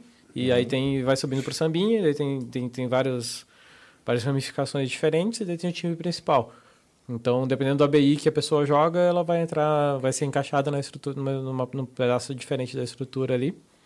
Maneiro. E a partir dali vai ter um plano de carreira para para chegar onde quiser, né? Aonde estiver disposta a colocar energia para isso. Maneiro, maneiro. Vamos mudar um pouquinho o tom agora, vamos falar um pouquinho do jogador Kowalski. É, alguns hits especiais que eu deixei anotado aqui na carreira, algumas coisinhas que ficaram marcadas. Primeiro, falar de uns momentinhos online. Você tem quatro W Cups, correto? Cinco, talvez? Cinco, talvez? Ou quatro. Ano passado foi o quarto. Então, foi, então são quatro. Ano passado foi Eu tô quarto. contando desse naquele- ano já, mas que não, né, Cara, ainda não, né? Ano passado, inclusive, eu vi o. Eu tava vendo seus resultados essa semana e eu vi o... a mesa final do seu W Cup do ano passado, que eram 2,100, acho. Uhum. 250k garantido.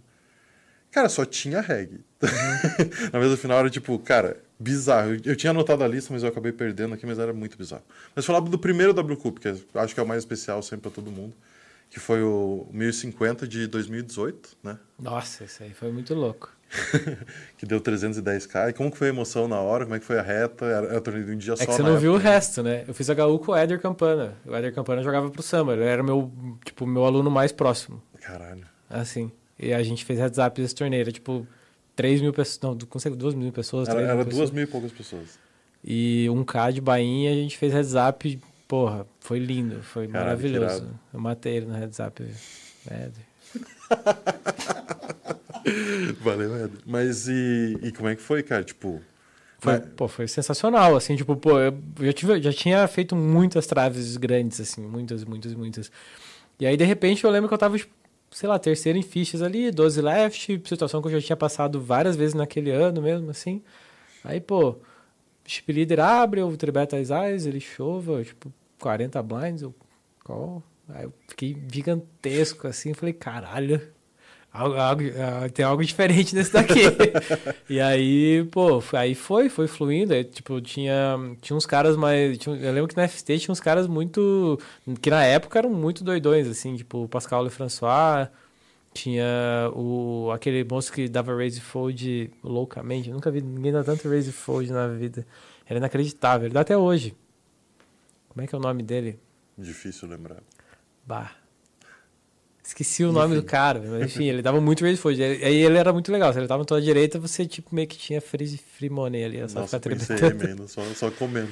E eu, eu lembro que ele tava, né? Esse, esse era, tipo, se eu não me engano, era três dias de torneio, era dois. E aí, na FT, ele tava, ele, ele tava, tipo, só no PS com cinco telas abertas e uma delas era um 109 4K garantido. tipo, E folda- e foldando pra tribet loucamente. tipo, ele era tremedeira, tá ligado? Ele abre as meias paradas mesmo e foldava. Então, enfim, Uhum. era bem divertido. É mais, é mais difícil de achar um jogo tão bom assim hoje em dia, né? Mas, É. mas enfim, é, é- é por isso que eu falei do 2 e 100, porque, tipo, não tem mais um, um field desse do, do, do mil, não tem mais hoje É, na desse, reta, desse nível eu acho que não. Mas era, foi, foi muito legal, assim, muito, muito divertido mesmo. E foi pô, muito, muito, muito marcante pra carreira, pra, pra, pra história do samba. Eu lembro que, que eu revisei todos esses torneios, assim, eu revisei o meu, eu revisei o do Éder. né? Aham. A gente fez uma série de vídeos pro time, né? Revisando os torneios juntos, assim, foi bem legal, Legal. foi bem. Foi muito marcante, assim, pra minha carreira e pro, pro time também. Massa, massa. E, pô, bom ter esses dois pontos de vista numa FT. Dá pra estudar mais, né? Quando você tem Sim, duas, sim, duas sim, mãos. era bastante material. Irado, irado. E a emoção na hora, você tava em casa? Tava com a Family? Como é que Pô, foi? não lembro. Não lembra? Não lembro. Isso não lembro. É, 2018, né, que faz um tempo já. A idade É. vai pegando. E depois disso vieram mais, né? Teve é, esses outros títulos da Cup. Eu falei que me, até notei aqui que me assustou a reta do 2 e 100 do ano passado. Esses torneios high stakes hoje em dia. Quando você vê um field muito, muito forte, tipo esse do, do 2 e 100, é, você ainda acha que tipo o jogador muito preparado vai ter um ROI bem positivo ainda? Por, por isso que você joga, obviamente? Depende, né? É porque tem, tem muito recreativo jogando ainda, na verdade. Mesmo nesses fields mais curtos, mais Aham. caros. Sim, com certeza. Senão eu não jogaria, na verdade. Aham. Os dois e 100 do PS eu só jogo quando tem, quando tem algum recreativo. Cada ano aparece um diferente. É meio que parece que tem. De algum lugar sai um recreativo que tem muito dinheiro e ele joga todos os, os torneios caros, assim, sabe? Então, tipo, vai variando. Tipo, tem Aham. vários. É, é meio que acontece, assim, você pega um, um bilionário russo lá que descobre o poker, dele joga, dele enjoa, aí ele para, joga por um ano, joga por seis meses, é meio que sempre uma incógnita, né? Quanto tempo o cara vai jogar. Mas daí aparece outro, aí o Bitcoin sobe, aparece mais 10. Então, tipo, aí fica sempre nessa expectativa. Acontece Por exemplo, na China, aparece mais É, uns. o, o 10k Super Millions, por exemplo, era um torneio que tava muito soft com a Bitcoin 60k. Era, tipo, absurdo, assim. Era, tipo, 30% do field era recreativo. E, pô, o torneio tava muito bom. Aí o Bitcoin caiu, o torneio ficou uma merda. E aí vai variando, sabe? Tipo, tem coisas que influenciam, assim, que... Algumas são, tipo, sorte, né? Tipo, ah, sei lá, aparece, apareceu um bilionário que gostou de poker. E aí ele vai jogar até enjoar. E aí tem outras que são mais, tipo, ah, o Bitcoin subiu, muita gente ganha dinheiro e não sabe o que fazer, vai jogar poker. Uhum. Então tem, tem esse field varia, né? Ele não, não é tipo, pô, ficou duro os 2K agora, 2K mais, agora é tudo duro, Vai não dá mais pra jogar. Não. Isso aí é sempre uma onda. Ele fica duro, E é uma análise que você faz diária? Tipo, você abre o lobby pra ver ou tem alguém olhando isso pra você? Como é que faz? Não, a gente tem, tem note em todo mundo, né? A gente conhece todo mundo do field e aí você vê o quão ruim o recreativo que tá ali é. O, o- tipo, tem um cara que tem um recreativo que nem o Ray Dalot, por exemplo, que é o Talal. Esqueci o sobrenome dele, Talal, não sei quem. Aí ele, ele é um recreativo que, pô, vai perder 5% de ROI no máximo, sabe? Porque ele joga bem. Ele, pô, ele blefa pouco river, trebeta pouco do botão e só, o resto ele joga igual um reg, sabe? Então não tem muito. Não, não tem muito como tirar dinheiro dele, sabe? É, um, é um recreativo duro. Aí tem outro recreativo que, pô, dá win, dá win de 150 blinds no escuro. Aí, pô, esse recreativo é- vale muito mais a pena. Aham. Então você olha o field e vê, tipo, como que ele tá. Se ele tá mais, tipo, pô, é o C. Darwin e o, e o Ray Dalot e, e todo mundo assim. Aí, pô, aí é mais paia de jogar. Mas, pô, é o C. Darwin e esse cara do no escuro. Aí tamo lá, né? Entendi. Então é assim entendi. que funciona. Você ia perguntar alguma coisa? Pico, Eu pico. ia falar exatamente isso. Tipo, no domingo você já define que você vai jogar o 10k ou você vai olhar o lobby dele e falar, agora eu entro ou você. Não, eu de- eu defino, defino antes porque ele oscila pouco de uma semana para outra. Ele oscila bastante de um mês para o outro. Então a gente vai sempre olhando e vendo, tipo, pô, o dessa semana é muito provável que seja igual da semana passada. Tipo, por exemplo, o desse domingo vai estar muito parecido com os dos próximos quatro domingos, com certeza, porque é Vegas rolando. Então ele fica naquele mesmo nível, sabe? Tipo, os recreativos que não foram para Vegas vão jogar o 10k e os regs que não foram para Vegas vão jogar o 10k. Então o feed vai ficar daquele jeito que tá esse domingo, vai ser daqui a quatro domingos. Mas aí a gente vai revendo. Aí, tipo, pô, acabou Vegas, às vezes, às vezes os recreativos perderam todo o dinheiro e aí só os regs vão estar lá jogando. Daí começa a ficar um pouquinho pior. O 10k é difícil ficar tão ruim assim a ponto de não valer a pena jogar. Porque é um torneio que é muito bom, os recreativos gostam muito, né? Mas pode acontecer. Então tá, a gente vai meio que reavaliando a cada, a cada um mês, assim, sabe? Se dá uma olhada, vai falar, tipo, pô, mas não, mas no sábado eu sempre vou saber se eu vou, se eu vou jogar, quantas entradas eu vou dar. É importante ter esse planejamento porque quando você senta pra jogar, é, é legal que você gaste o mínimo de energia possível ali com coisas que não são tomar a melhor decisão a cada, a cada street de cada mão, né? Então, é sempre importante estar com toda a grade decidida já. Tipo, ah, vou jogar esse torneio, esse torneio, esse torneio. Esse aqui eu vou pegar de max late, esse aqui eu não vou. E aí você só faz adaptações de acordo com, tipo, pô, tô na reta final dos três primeiros torneios que eu, que eu registrei. Aí você, obviamente, dá uma segurada. Mas as decisões de qual torneio jogar, ah, que a gente toma em game, é geralmente, tipo, não vou jogar esse torneio. Tipo, não vou foldar esse torneio aqui porque eu tô nisso aqui, sabe? Mas o plano de, do que jogar já tá feito. Só As decisões são só de tipo, esse aqui vou abortar, esse aqui vou abortar. Então é só, é só de retirada de torneios. Você não inclui torneio no meio do grind, porque você tá envolvido ali, tipo, em várias outras paradas que você não tá na melhor, na melhor situação mental para tomar decisão do que jogar, sabe? Você tá nessa, nessa situação no dia anterior. Então você toma essa decisão no dia, no dia anterior. E você coloca prioridades daí, qual tipo entraria antes ou não. Exato. Perfeito. E você fala muito, tipo, você falou sempre em terceira pessoa. A gente define, a gente vai avaliando. É uma equipe que trabalha pra você, é você, é o samba, como que. É, no caso, hoje eu jogo para um pool, né? Eu jogo para um pool que é eu, o Padilha, o Lip Pive e o Alan Shake. Então a gente joga os quatro no pool e a gente define junto os torneios que a gente vai jogar. Então. É, esse era uma parada que eu não tinha falado, acho Não, que pra muita não. gente. Que bom. Que Mas a bom. gente, jo- a gente joga nesse pool e, pô, tá muito legal. A gente joga nesse pool desde janeiro e a gente estuda junto pra bater esses torneios mais caros e tal. E tem toda uma rotina ali e a gente decide junto quais torneios jogar, qual grade jogar. E, pô, é muito divertido. Amo eles e amo, pô, é muito legal ter, ver a evolução de todo mundo ali, né? E, e ir subindo os É, stakes é uma juntos. tendência que tá rolando, né? Tem vários caras fazendo poolzinhos agora e acho Sim. que é tipo um negócio mais focado, com menos gente, acho que você consegue focar em, em vocês mesmos um pouco mais, né? É, na verdade a parada é- pra torneios high stakes mesmo é, é meio. Matematicamente faz muito sentido. Porque a partir do momento que você tem bankroll pra jogar por conta os torneios de 10k que são muito softs, por exemplo, tipo Vegas, tipo o Super Millions em julho, esses torneios são tranquilos. Vai ter um reg bom, vai ter 20% de ROI nesse torneio. Então, se você tem bankroll pra jogar isso por conta, é, é muito bom. Só que um jogador só ter bankroll pra jogar esse torneio por conta é muito difícil. Porque é muita grana, né? Agora, se você junta quatro e junta, junta o bankroll dos quatro, você não precisa de mais bankroll, não muito mais bankroll pra quatro jogarem Super Millions. Tipo, por conta, sabe? O mesmo, quase que o mesmo bankroll que um, que um, que um jogador precisa, os, os quatro ele precisa. Só vai ser um volume maior, né? Então, é meio que roubado. Né? Tipo, é- não, não tem muita decisão ali. Tipo, É, não é roubado porque não tem nada de legal. é, não, é, É é, tipo, que- o roubado que eu digo é meio que uma expressão pra algo que é muito vantajoso e que os primeiros a perceberem isso foi o pessoal do Ninetales e daí, tipo, pô, ficou muito claro, né? Sim, Mas, sim. pô, é isso? É Todo esse, é, dessa maneira dá pra jogar jogar poker mais caro. Massa, massa. É, traz um, um drinkzinho pra ele, cara. Tá, tá, tá, tá, tá muito vazia essa taça. Tá louco. É, é a, a língua foi secando e tal. então. É, cara, um outro resultado que eu tinha marcado aqui pra gente falar era do WPT, do 3200, que a bagatela de 400 mil dólares. É, é uma série com nome muito histórico também, WPT, né? Então tem, tipo, esse peso. E, obviamente, que ninguém gosta de perder HU, né? Mas, tipo, acho que é uma coisa que com 14 anos de experiência é uma coisa que dói um pouquinho menos e que você sabe que você fez, estava preparado para aquilo. Como é que foi essa reta? O que, que você tem para falar desse torneio? Cara, esse torneio foi uma loucura. Saudades, Party Poker, porra, coloca mais. Tá na hora do Party Poker voltar, né? Por favor, esse torneio é o melhor torneio do mundo. Aí, só que a estrutura dele era muito absurdamente deep. Aí, da mesma final, tava eu, tava o Taradinho, tava o Yuri. Sim. Foi um home gamezão, assim. e aí, só que, só que a mesa final durou nove horas. Aí, tipo, cara, desde que, era, mesa, era só a mesa final no dia. Sim. A gente chegou lá, Tudo. Cara, a gente chegou no Trihand e era, todo mundo tinha 100 blinds. Caralho. E, e aí, tipo, era 100 blinds com três caras que era eu, o Atlas e o Xota.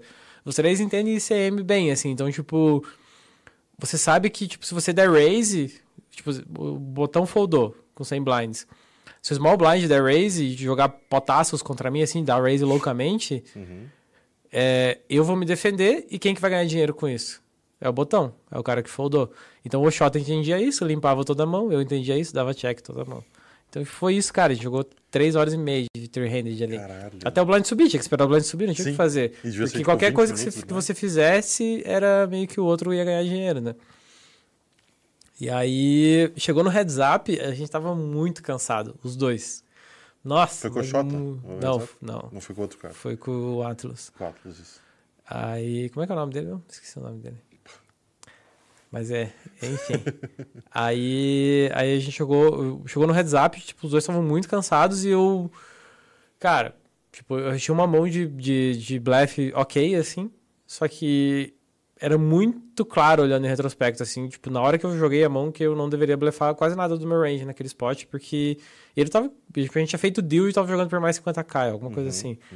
Então eu sabia que ele não ia foldar nenhum bluff catcher, ele tava cagando, ele queria ir embora. Aí, isso era muito claro, assim, conhecendo ele, conhecendo, tipo, vendo o que, que rolou na FT e tal, pra, na hora tava muito claro isso. E eu fui lá e blefei, ah, tem um combo bom e tal, pra blefar, tipo, foi meio idiota. Se convenceu. Não, a minha decisão foi boba, assim, sabe? e aí... Mas cansado também, né, pô? Também, também. Um FT de 9 horas então, não isso, é todo isso é uma parada, tipo, eu tenho vários erros grandes, assim, na minha carreira, em retas grandes, assim, Aham. sabe? E a maioria deles foram em momentos onde, fisicamente, eu tava, eu tava um pouco cansado. Então, só que é aí que tá, tipo, esse aqui era, era diferente porque geralmente o erro vem quando você tenta fazer um desvio e você tá cansado, porque quando você tá cansado, tua intuição não funciona tão bem Sim. Quando você tá descansado. Então, tipo, geralmente eu vou fazer um desvio quando eu tô 100% lá, é muito difícil errar, sabe? O desvio é bem claro, assim, fica bem limpo, sabe? Não tem nenhuma neblina na frente. Mas se você tá cansado, esse desvio, sair, sair, do, sair do, do, do teoricamente correto ali, é, é muito mais difícil. Tipo, você atualmente vai, vai, vai, vai viajar na maionese e você vai fazer, vai cometer erros numa frequência muito maior. E aí, nesse dia, por, por coincidência, foi uma das poucas vezes que o erro foi por não desviar, porque era muito claro o desvio. Então tinha que ter desviado, mesmo cansado. Então é meio que. Poker é difícil pra caralho, na verdade. É, não, e, cara, você vai ficar se cobrando por, por um tempo e vai, vai aprender também. E, tipo, Ah. talvez tenha melhorado tua parte física depois disso, talvez tenha melhorado. Sim, não, me- melhorei, continuei fazendo bastante, cometendo bastante erros. É uma coisa que você vai tem que. continuar, é. Você tem que conviver com essas paradas, sabe? Tipo, se você tá lá o tempo todo, você vai cometer erros e é importante que você se cobre até no nível onde você tá aprendendo com aquele erro, sabe? Uhum. Então eu me cobro muito até o ponto que eu aprendi com aquele erro e depois é muito importante que eu consiga me perdoar também para poder seguir a vida da maneira mais feliz e produtiva possível, né? Então se você ficar se cobrando por um erro que você cometeu durante uma semana, isso não traz nada de bom para você. Isso é um, é um- é um erro grande e estratégico, assim, de, de cobrança, né? Então é meio que você comete o erro, se cobra, aprende com aquele erro, faz tem certeza que você aprendeu com aquele erro, que você não, não vai cometer o mesmo de novo, né? Acho que é isso é o máximo que a gente pode se cobrar. Perfeito, perfeito. Última coisa do online, queria falar um pouquinho desse último mês de série que a gente acabou de passar, do Scoop. Porque parecia que toda vez que abriu o Instagram, tava o Kowalski com mais de 50k numa premiação em algum, algum dos sites. É, teve HU do Super High Roller do ACR, teve Vice do Scoop, teve FT do Super Million High Roller back-to-back. É, como foi ter esse mês? Como é que, como é que você tava- chegou bem preparado? Tava empolgadaço pra jogar? Cara, Como é desde janeiro, quando o Piva entrou pro pool, o pool antes era eu, o Alan e o Pa- o Padilha, né? Uhum. Aí em janeiro o Piva entrou. E entrou com sangue novo, assim e tal, tipo, renovado, e, pô, a gente se empolgou muito pra estudar. E eu também, pô, entrei de cabeça na rotina de estudos. E, e dali, assim, meio que foi cinco, seis dias por semana, sempre estudando e tal, jogando bastante também o ano inteiro, até chegar no Scoop, né? Meio que se preparando pro Scoop. E nesse período, enquanto eu tava lá estudando e tal, evoluindo todos os dias, cada dia jogando melhor, eu perdi uns 260k, assim. Do começo do ano até o Scoop. É, ou 280, talvez. Ou 300. Tá. tipo, é, algo entre 250 e 300, daí não, não foi 300, senão Aham. eu lembraria. Mas não foi, 200, número. não foi menos que 250 também. Que eu lembraria. E aí, pô, aquele negócio, jogando meio mal, aprendendo e errando, fazendo merda todo dia, revendo, estudando e tal. Cada vez você vai acertando mais do que errando e tal. E chega no Scoop, pô, eu, eu gosto muito de jogar série. É muito divertido pra mim. E aí eu tenho muito mais energia pra ficar concentrado jogando meu A-game durante 10 horas do que eu tenho num- num- numa semana, sabe? Então isso é um, é, um, é um leak, assim, mas é algo que, tipo, todo mundo vai ter esses leaks, assim, que você tem que aprender a montar o teu schedule em torno do, da, das coisas que te trazem mais felicidade, que, te- que você tem mais facilidade de fazer, né? No caso, eu tenho muita facilidade de ficar concentrado jogando bem durante a série. Então, pra mim é isso. Durante a série eu vou colocar volume monstro, não vou folgar nenhum dia, tirando sexta-feira. E fora das séries eu vou jogar menos mesmo, estudar mais. Então eu faço desse jeito, né? E aí chegou na série, pô, foco ali direto. Acho que desde o primeiro, primeiro dia, assim, eu já fui bem e, pô, foi meio bizarro, assim. Eu peguei TM em todos os torneios de 1K que eu joguei, eu acho. e foi muito, muito, muito sinistro. Eu fechei o, eu fechei o, o mês do Scoop Sei lá, hoje eu devo estar no ano 220k up, alguma coisa assim. 500k, não, desculpe. É, provavelmente. por aí, por aí. Tá Tu, bom, tu né? tá no EV, né?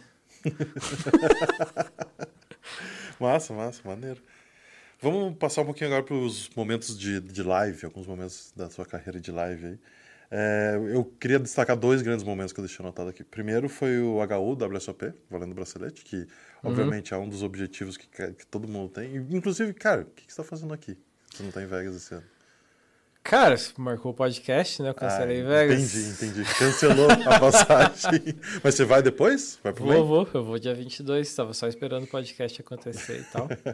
Então, eu, eu tô, tô nessa rotina e tal, eu gosto de ficar em casa. Vegas é um negócio um pouco mais difícil de ficar lá, porque você fica longe de todo, todas as pessoas que você tá acostumado a estar rodeado delas, né? Então, eu acabei decidindo ir para ficar 18 dias, eu vou dia 22 e fico até dia 11, mais ou menos, até, até acabar o main event. E eu acho que funciona bem também, que eu chego bem descansado para essa reta que que é importante você estar bem, né? Tá, tá renovado ali e tal. E tem gente que tá lá desde o primeiro dia que vai chegar no main event e, pô, só a capa da gaita, né? Então é, é importante você meio que se conhecer e ver o que, que você gosta. Dá pra ir, dá pra ir lá ficar um mês e ficar bem? Dá. Mas aí eu acho que, pô, sei lá.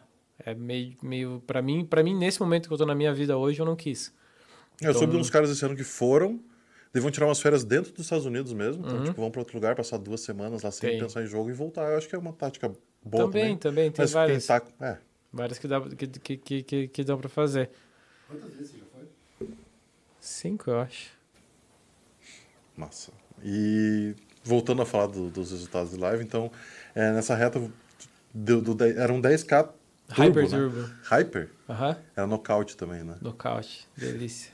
E como é que foi essa reta? Sentiu um pouco mais de ansiedade que num torneio normal? Nossa, foi maravilhoso esse torneio, inacreditável, assim. Eu lembro que eu cheguei em Vegas, o Padilha já tava lá. E aí, na época era só eu e o Padilha que jogava no. A gente tinha o nosso mini pool ali, os dois. E aí o Padilha falou, cara, tá inacreditável? Eu falei, não, tá. Beleza, jogar um 10k com imposto, Hyper Turbo, tipo, sei lá, né? Não é possível que seja tão bom assim. Aí eu cheguei lá, olhei pro field assim e falei, nossa. Meu Deus. Era tipo cinco recreativos por mesa, talvez quatro ou cinco, me- metade da mesa, assim, 50% do field recreativo. 10k, né? E teve uma parada, é o torneio Hyper Turbo, então ele era feito pra, pra ser single day. Só que, pô, 500 entradas no torneio, tipo, então single day já ficou difícil. E aí eles colocaram embaralhador a partir do, de 200 left ali, 180 left. Eles mu- eles mudaram pra gente pra, só para mesas que tinha embaralhador. Uhum. Então o jogo ficou muito rápido. Tipo, Aquela parada é, é bizarra, você joga o dobro de mãos por hora, é muito legal. E aí, de repente, o torneio ficou deep. Aí, tipo, a gente tava lá, tipo, jogando como se fosse online, assim. Tipo, Aham. Era muita mão rolando, muita mão rolando mesmo. E aí, tipo, os, os floors estavam atentos naquele torneio lá e tal, porque era menor e mais caro. Aí, pô, hand for hand e tal passou rápido. Mano, eu tava 50 left ITM já, com, tipo, ganhando um monte de bounty lá, tava grandão. E eu tava jogando com dois tiozinhos que estavam, tipo, alucinados, assim. Eles tinham tomado umas 12 brejas cada um, os dois gigantescos, assim, com uma pilha de ficha derrubando tudo na mesa. Falando, nossa, que isso, que 10, jogo cara. maravilhoso. Aí, tipo, acontece que jogar contra esses tiozinhos bêbados assim, tipo, quando você tá jogando. A gente tava jogando 60 Blind Jeep, em TM, já no Hyper Turbo. Contra os dois, assim, sabe? Tipo, era uma parada, pô. O cara me falava se ele queria se ele ia foldar a mão depois ou não, praticamente, assim, sabe? Aí foi muito sonho. Eu acabei saindo daquela mesa com muita ficha. Aí eu fiquei um pouco cold deck. E chegou 15 left lá, daí já era mais reg, assim. Aí, tipo, tinha, só tinha sobrado um desses tiozinho bêbado, que esse aí já tava alucinado, até tava falando merda já. aí ele caiu também, daí ficou mais os regs e tal. E aí formou FT, aí faltando oito, eles falaram, tipo, pô, agora que sobrar seis, a gente vai passar pra amanhã, pra, pra jogar FT amanhã. E aí, se eu não me engano, o Lucky Chill chovou... Lucky Chill é under, under o Lichtenberg, acho que é. Ele chovou 9 blinds, eu paguei do Big, eu tinha 9 ponto- 9.2 blinds, assim. Ele tinha 9, eu acho que ele chovou 7.7, eu paguei com 6.6. E aí eu fiquei com uns... Eu, eu- lembro, eu lembro que eu não sei exatamente quanto que era o all-in ali e tal, mas eu lembro que eu fiquei com meio small blind. Aí eu era meio small blind e eu paguei small blind. Aí eu ganhei aquela mão e voltei e saquei um blind e meio pro, no botão. Caralho. Six handed. Aí. Foi dormir com blind meio. Um blind meio. Eu cheguei lá, tipo, pô, aglomerando. Falei, porra, I believe, não sei o quê. E, tipo, pô, a galera curtindo Claro, assim né? e tal. Pô, primeira mão, rei, rei do botão, gap. Dei all in, o cara, o rei dama apagou, splitou a parada. Aí já subi pra três blinds, né? Split, split Pô, essas horas. Tá Split louco. a vitória. Tava ali, Big Blind antes, porra. Aí fui pra isso, daí já choveu outra parada, ganhei um flip, fui pra 7, 8 blinds. Pá, quando eu vi, tava dando nocaute na Maria Rô lá, gigantesco, tava com uns 30 blinds, o Lucky Steel expulsou com mais de 5. Ele pegou ele. Tipo, é que ele tava. Provavelmente ele tava jogando pra, pra ganhar o bracelete, né? E aí o Nacho, o Nacho tava muito grande, o Nacho tinha tipo 50 blinds, assim.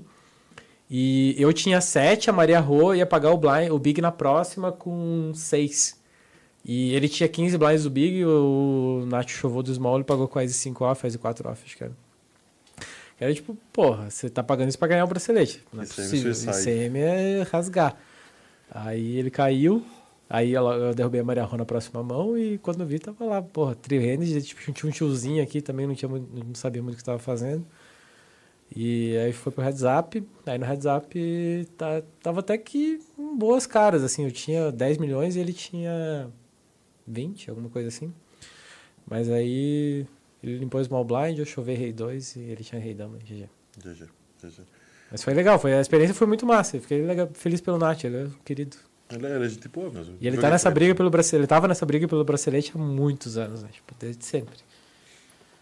E você acha que esse field teve um, um- esse field um pouquinho mais fácil pelo Hyper Turbo ou por ser em Vegas mesmo e ter muita, muita gente. Ser Vegas, eu acho que Vegas tá, tá muito soft. Tipo, eu tô vendo o pessoal jogando lá agora e tá muito tranquilo. Assim, continua o field, todo o field ano tá muito bom, todo soft, ano né? melhor. Mas, Eu acho que é- essa é a tendência, né? Eu acho que meio que todo mundo sempre pensa sobre isso, tipo, pô, até quando vai rolar o poker e tal. E tá, tá bem claro na minha cabeça que o poker ao vivo vai ficar só melhor pro resto da vida, assim. Uhum. Não tem nada que vai acontecer que vai piorar o poker ao vivo, porque a experiência tá cada vez mais legal. Você vai jogar um Triton, tipo, porra, não, não fui ainda, mas eu, pô, já fui nesses resorts e tal. A experiência para jogar em Monte Carlo agora é maravilhosa. Pro recreativo vai lá, para ele é que é a coisa mais legal do mundo. uhum. Né? Ele vai lá, tem TV, tem tudo. Pô, a família pode ficar perto, vendo, todo mundo passar bem, lugares irados e tal. E parece que o Triton tá levando isso para um próximo nível ainda, tipo, pô, tudo all inclusive, a galera não gasta nada, a galera leva a família inteira.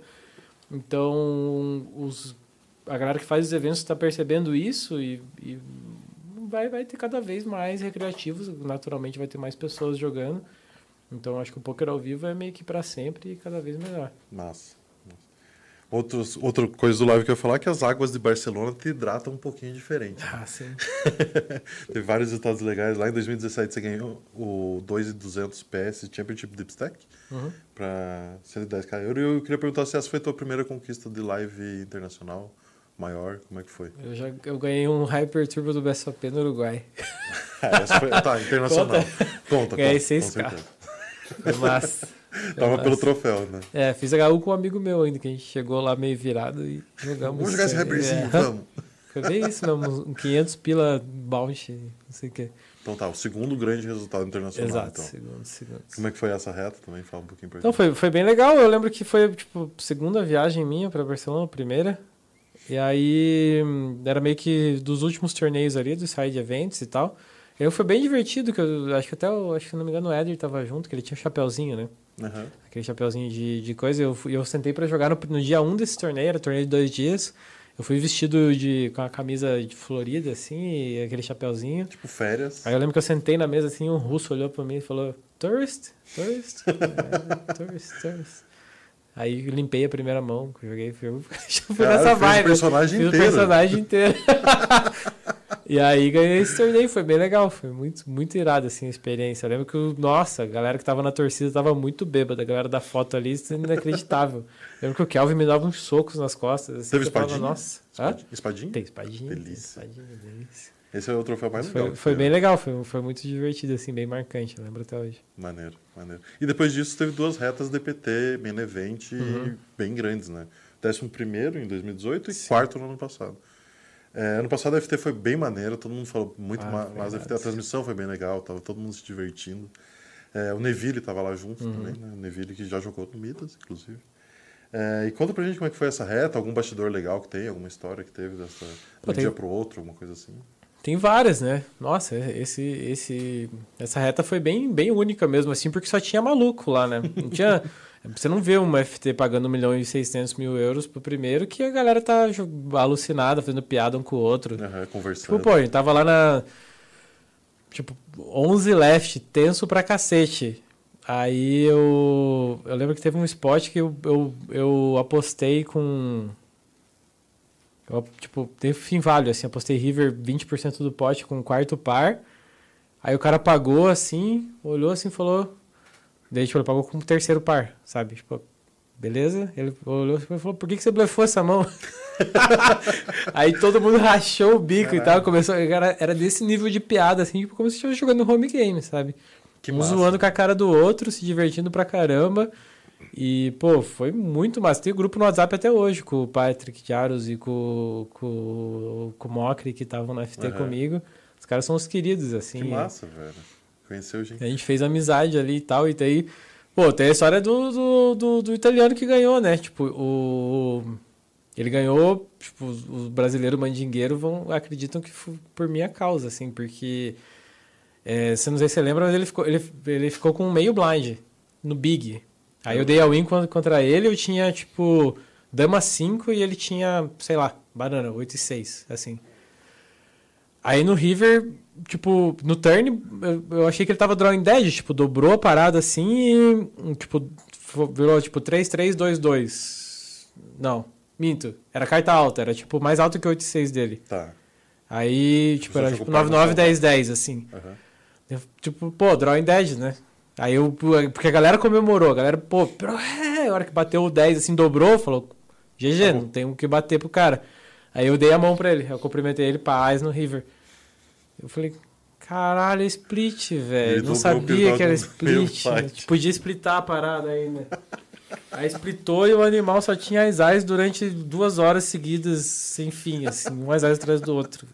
Aí caiu a parada. Aí você, você que. que É, ele, ele me derrubou ainda quando chovendo um 8-8 lá e ele tinha 10-10, sei Ah, lá. eu lembro. E a sua mãe tava lá nessa reta, né? Tava, tava. Minha mãe tava lá. E foi. É, eu já contei essa história várias vezes, né? Minha mãe. Seis me... Minha mãe nunca tinha saído do Brasil, ela é bem simples e tal. Uhum. Aí ela foi, foi a primeira viagem dela pra fora do Brasil e eu combinei com ela isso há seis meses atrás, assim. Tipo, Barcelona era meu lugar predileto de jogar live e é também a cidade que eu mais gosto de ficar. Aí eu falei pra ela, pô, vamos lá pra, pra Barcelona, mas é mais legal que você chegue no último dia, que daí eu não vou estar jogando. Se chegar antes eu vou estar jogando, não vai ter muito o que a gente fazer. Aí se chegar lá no dia da FT, eu vou estar ganhando o torneio e depois a gente tira férias. Qual a chance, né? Sim, Mas ela chegou lá, eu tava na FT, foi muito louco. que massa. Ela chegou no cassino mesmo, tipo, você não foi pegar no aeroporto, nada, obviamente. Não, Ela quem chegou- foi foi a Lívia, minha namorada, ela foi, ela foi lá buscar ela e tal, daí eles chegaram lá e tipo, pô, e como você sabia já, teve uma produção de TV meio que única, assim, né? Foi a primeira gigantesca, assim, que eles Sim. fizeram. Tipo, de uma produção de TV muito foda. E os caras piraram na ideia da minha mãe tá chegando lá, tal, no meio da FT, e, e tinha rolado o call do Ais e Dama, então os caras estavam na pilha do, do- do- da torcida brasileira lá, todo mundo derrubando aquele salão. tipo, pô, bateu um rei no River lá que parecia que ia. Parecia a Arena da Baixada, aquela parada. Tá louco. Obrigado pela homenagem. É. Meu pai é atleticano, ele vai Ai, gostar de ouvir. Dá pra ver que você é bem criado, dá pra ver que você de uma família boa, não tem jeito. E, cara, você teria feito um décimo primeiro, um dois anos antes, ali, três anos antes. Você acha que ajudou a manter os nervos mais tranquilos? Eu era chip leader no 12 left. Muita ficha, eu tinha 120 blinds, assim. Eu vala vala e o resto é história. O resto é história. Aí eu caí em décimo primeiro, pô, gostinho amargo e tal. Mas Mas acho que Tudo bem. no- na outra deu uma acalmada por você já ter passado por isso? Acho que... Ou você não acha que já tava calmo por- pelo clima do torneio? e tal? não tem muito a ver, cara. Tipo, sei lá, é mais um torneio, né? Sei lá, no, no não, meu não, ponto. não por ser especificamente o mesmo torneio, mas já ter estado numa Parece que você situação. já sabe o caminho, né? É. Existe esse sentimento, sim. Existe. Na, na hora ali não, não pensa muito Uhum. nisso, mas tal- talvez tenha já um algum fator ali que ajuda mesmo. Nessa reta teve duas mãos que deram destaque na mídia ali, uma discussão no 2-2 primeiro, Uhum. obviamente, que né, tem que ser falado, e o Hero Call da Israel do Aizidano. É, nossas decisões elas acabam nesses torneios ficando um pouco públicas, né? Fica um, Uhum. um pouquinho da discussão. Como que você faz para alguma crítica não te abalar ou você acaba não vendo essas coisas? Qual, qual que é teu qual que é teu approach quanto a isso? Ou você tipo só vai receber uma crítica se for alguém que você respeita? É, isso vai doer mais, vai doer menos? Como é que é? Cara, eu analiso as mãos que eu jogo com os meus amigos logo depois que eu jogo elas. Geralmente, quando eu tô, quando, quando, sempre quando eu tô. Principalmente quando eu tô um pouco incomodado com a decisão que eu tomei. Uhum. Mas, tipo, não tem muito o que ouvir outras pessoas, assim, na verdade. Tipo, você vê lá, você analisa a mão, vê se você errou ou não e. E tá, se alguém estiver falando, você, eu ouço e vejo se ela tem algum ponto que realmente faça sentido, né? Se é groselha que a pessoa tá falando, tipo, Que ignora. das vezes vai ser um pouco de groselha, né? É, não, tipo, é, depende, depende de onde você Depende tá de lendo, onde né? tá vindo, claro. De onde que tá vindo e, tipo, dos argumentos da pessoa também, né? Às vezes é só, tipo, porra, não se dá win com parte 2, não sei o quê. Aí, aí tipo, não faz Jogou sentido, né? né? A parada do par de 2 realmente foi um erro, assim, e tal, por causa do, do range do, do squeeze do cara. Mas tinha um elemento que era, o- que era o Yaros, que ele deu call com as hoje ele não sabe jogar com pouca ficha. Eu conheço ele, ele é jogador de Aham. cash game live, e ele não tem nem ideia do que ele tá fazendo ali. Ele tá completamente perdido na maionese. Ele atravessou um call KS 8 que, tipo, o pote ficou muito grande. Daí eu cresci o olho, né? Mas, então, tipo, eu precisava ter coisa de 25% de bleffs na, no range do Big Blind. Era muito fácil ser bom aquele par de dois, sabe? não, eu acho que na prática não era mesmo. Mas enfim, você tem que. É aquele negócio, tipo, eu, tipo, eu, eu, eu tenho esse estilo de jogo, assim, eu acabo fazendo. Eu sei que eu, sei que eu, que eu saio, da, eu saio do, do padrão, assim, várias vezes. E, pô, muitas vezes dá certo e outras vezes vira uma espiusada, né? E, e, e, e tudo bem. Então, meu, meu trabalho é, tipo, trabalhar. É, é, é continuar estudando e continuar vendo o porquê que eu cometi os erros que eu cometi para que as jogadas boas sejam mais frequentes do Claro. que as espiusadas, né? Então é meio que isso. E se perdoar e seguir em frente. Concluindo o assunto live, qual o torneio que você não jogou ainda? E, e eu acho que eu já sei que é, pelo que você falou do Triton, Uhum. é, que você quer jogar um dia. É, é- A Triton. Com certeza o Triton. Com certeza. E aqui eu quero uma opinião tua. É, se vale a pena, tipo, eu sei que não vale a pena jogar live para quem tá construindo a carreira, para quem tá na- no caminho. É, qual ponto que você acha que o jogador tem que estar para tomar a decisão de começar a jogar um, torneios mais caros live? É, o que, que tem que pesar nessa decisão para o jogador, que você acha? Acho que depende do live, né? Se você vai jogar Vegas, por exemplo, eu, eu gostaria de ter pelo menos uns dois anos de conta paga, assim, tipo, de, de, de. Pô, você vai jogar Vegas é porque você tá meio que bem, assim, financeiramente, né? financeira. Tipo, Porque Vegas é uma lucratividade menor por causa do imposto. E mesmo que você consiga uma lucratividade maior, você vai ter que demorar para receber o, o- a restituição e tal, tem inflação, você vai perder dinheiro no processo. Uhum. E tem gastos da viagem e tal, negócio longe. A Europa, parecido, só que sem o imposto, então acaba ficando um pouquinho melhor. Pode jogar um satélite ali e tal. Pô, você mora em São Paulo, tem um BSOP rolando ali, tá ali, tipo, aí não tem muito, muitos empecilhos, né? Tipo, você vai, aí é meio que, meio que uma conta direta de você perder o dia de grind online para jogar o BSOP. Mas aí você vai conhecer pessoas, vai ter o EV da vida e tal, então, tipo, pô, tem- então não tem como responder essa pergunta sem falar de qual live é, sabe? Tipo, tem alguns Sim. lives que, que fazem sentido você jogar já no início da carreira e outros que são para quem já tá mais estabilizado. Perfeito, perfeito. Vou falar um pouquinho do assunto pessoal agora, do veganismo.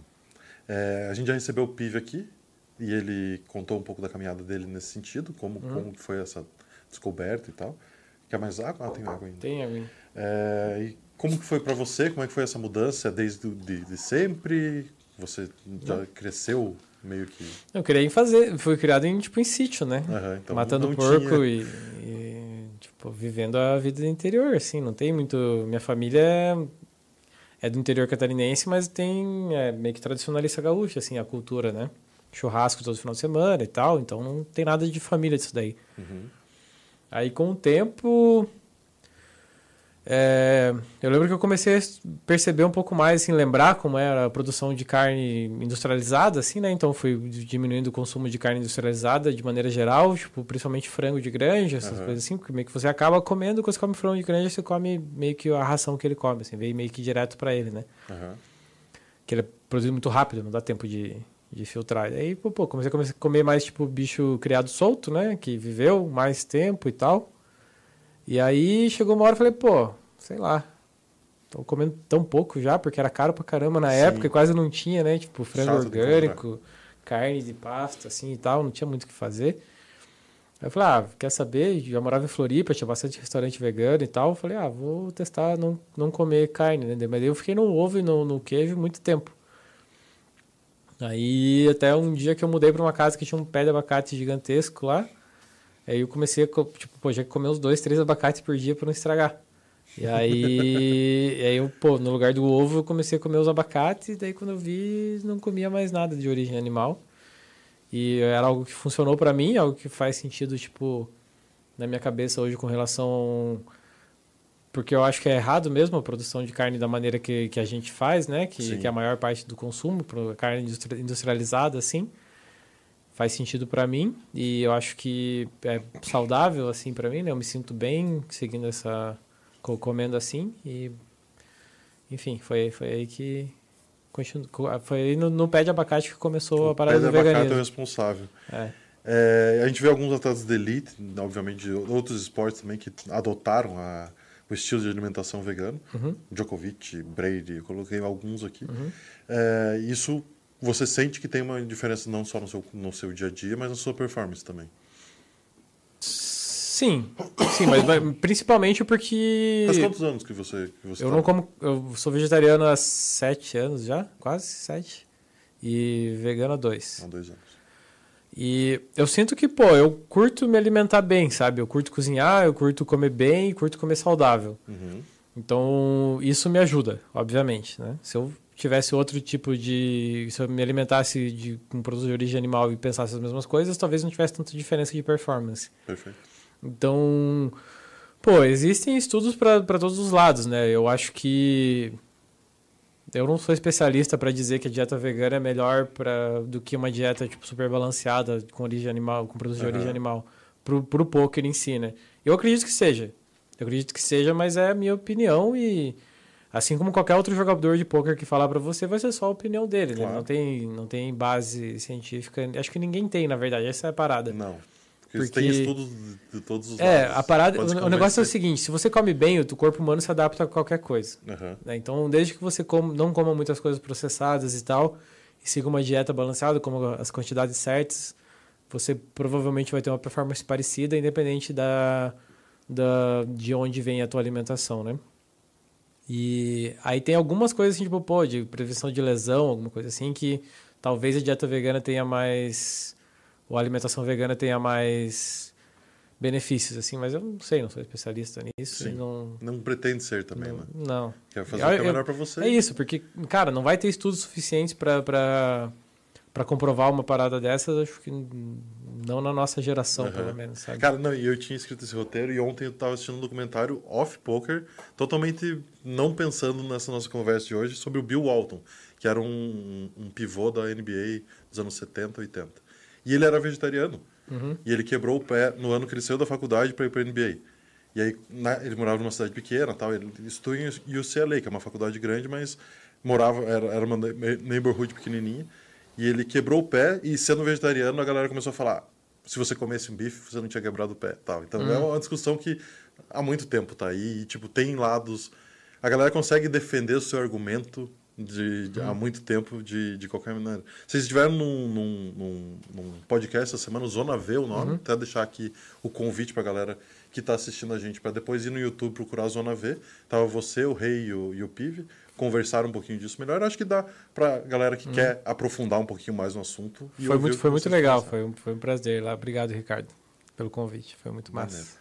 E dentro da causa animal, você se envolve em outras ações para ajudar? Tem alguma ação social, alguma coisa que você se Cara, eu, eu, eu, invisto em empresas, assim, né? Então, eu, eu sou investidor da VEG. A VEG é um aplicativo que começou na pandemia lá em Florianópolis, teve muita gente que perdeu os empregos e tal e começaram a preparar marmitas para entregar em casa. Massa. Isso aconteceu em Curitiba, aconteceu acho que no mundo inteiro, né?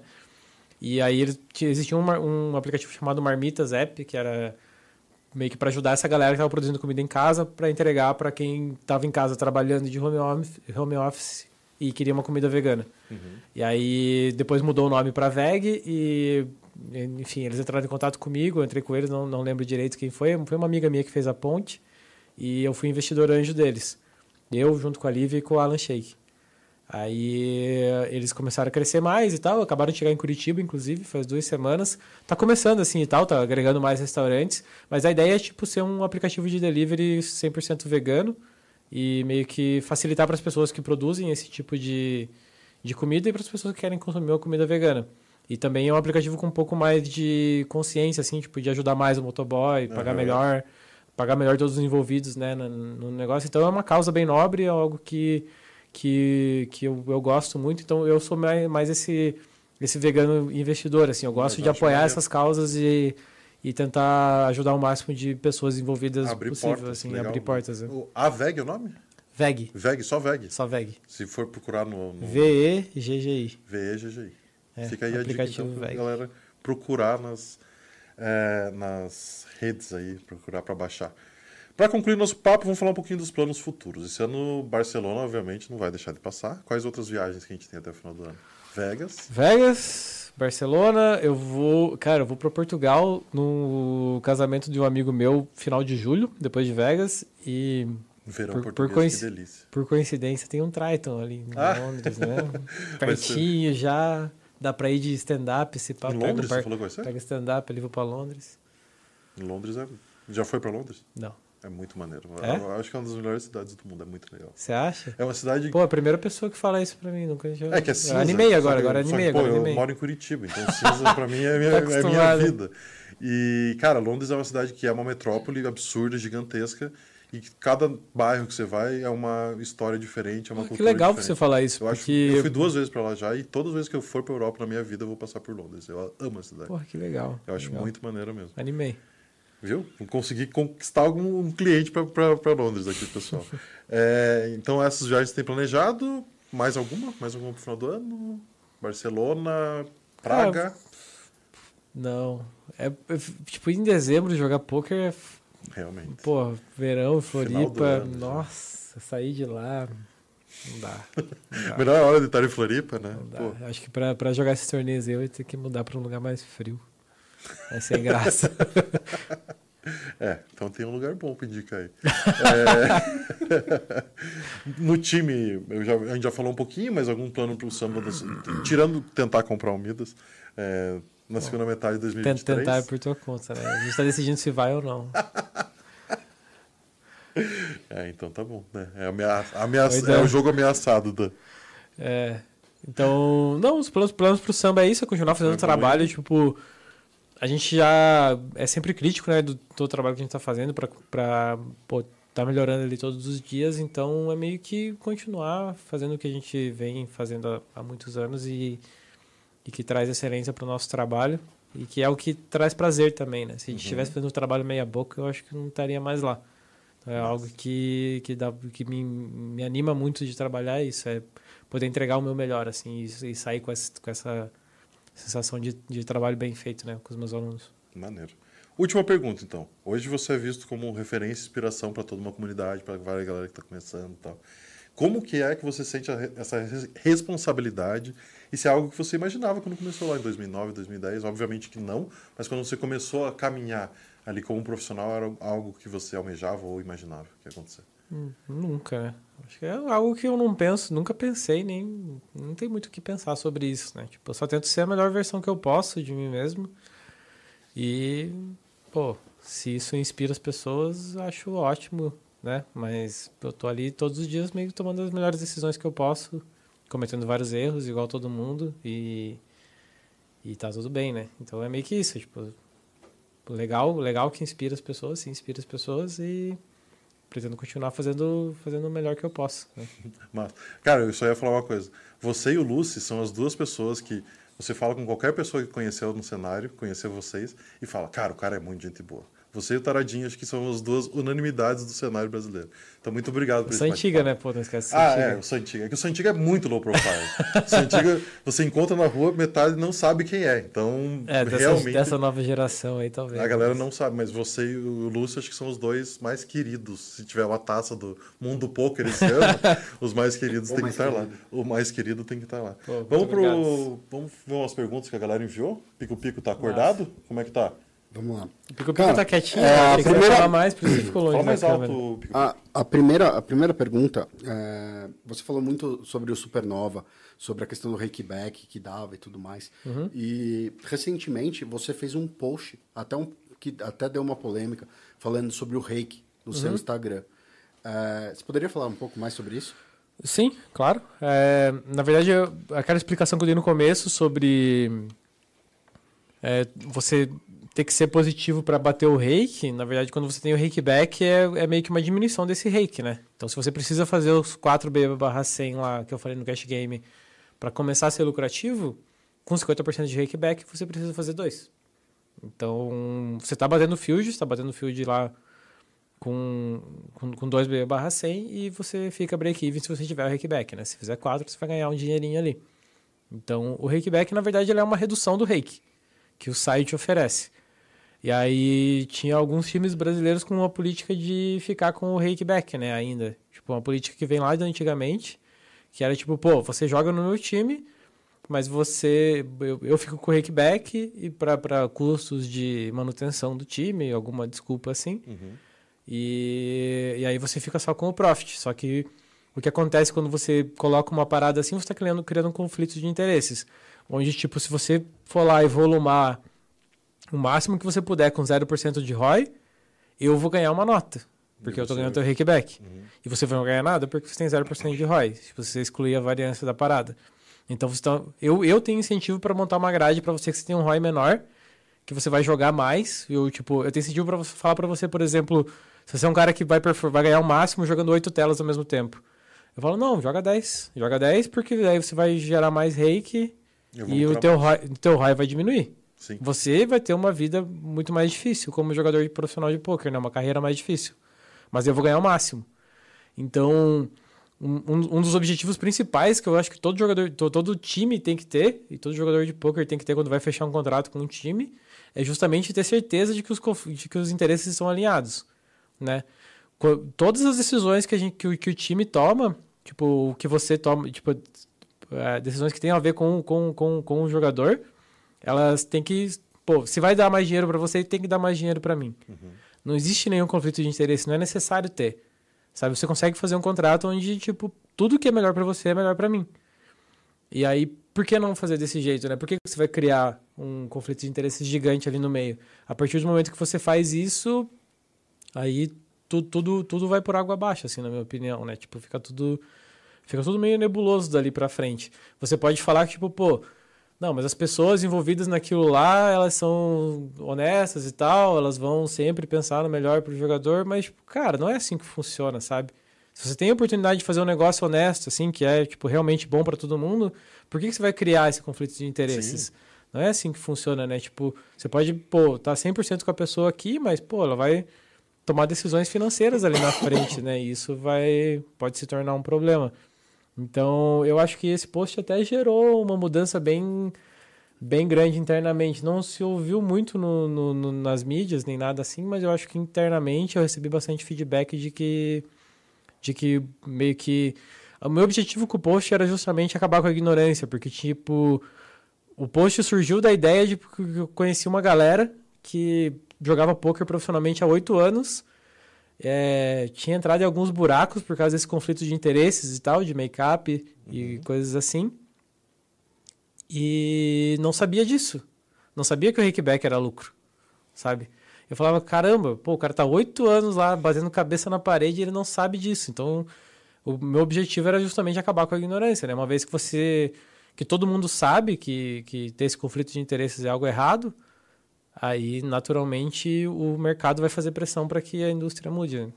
E foi isso que aconteceu, até onde eu sei, assim, dos principais, assim, a pessoa está mudando, né? Tá, tá, tá ajustando os contratos para que seja bom para todo mundo. criou uma revolução ali, o menino Cole. Evolução do Cole. É. Manda Cara, mais uma pergunta. tem muita gente falando sobre isso. Sobre o cachecol. O cachecol do reggae. É, é o cachecol do reggae, é assim que ganha. Como Não, que o funciona? cachecol, cachecolzinho é bom. E, inclusive, em Monte Carlo eu usei pouco ele, que tava meio calor lá dentro do salão. E foi um ferro. É, então.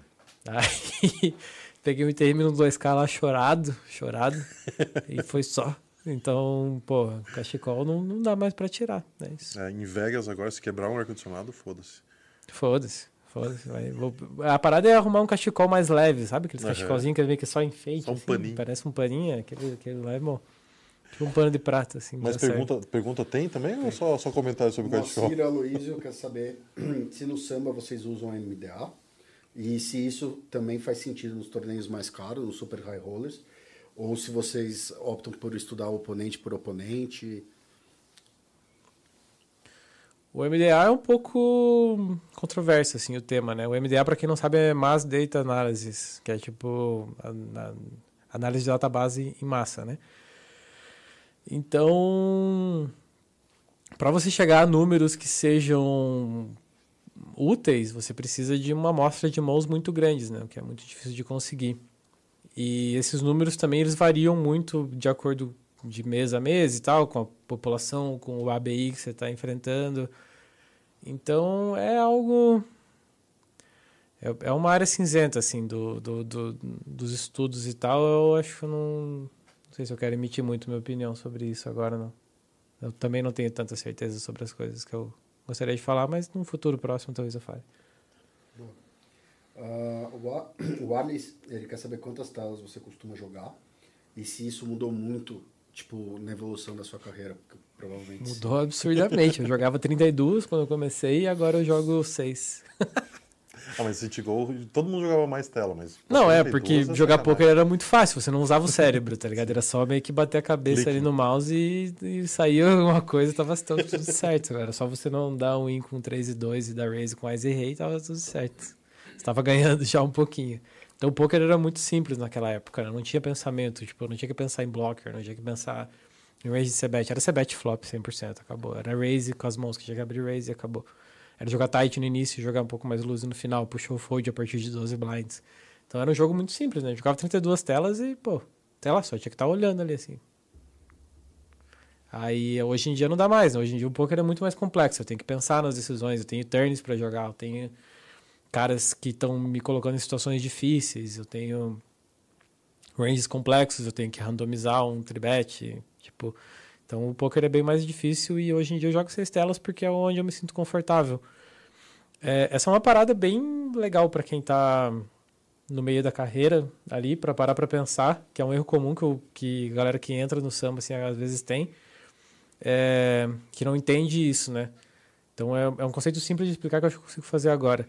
Que é basicamente assim, você tem, você tem um, um, um número de telas que é o ideal para você jogar. E aí esse número de telas você vai fazer tipo 8 BB barra 100. Vai lá, tô jogando 8, 8 BB barra 100, jogando 8 telas ao mesmo tempo. É, se você aumentar para 9 telas ao mesmo tempo, esse BB barra 100 não, não cai um pouquinho assim, ou você mantém 8, ele cai para 6. Quando você coloca a nona tela. Se colocar a décima tela, ele cai para 4.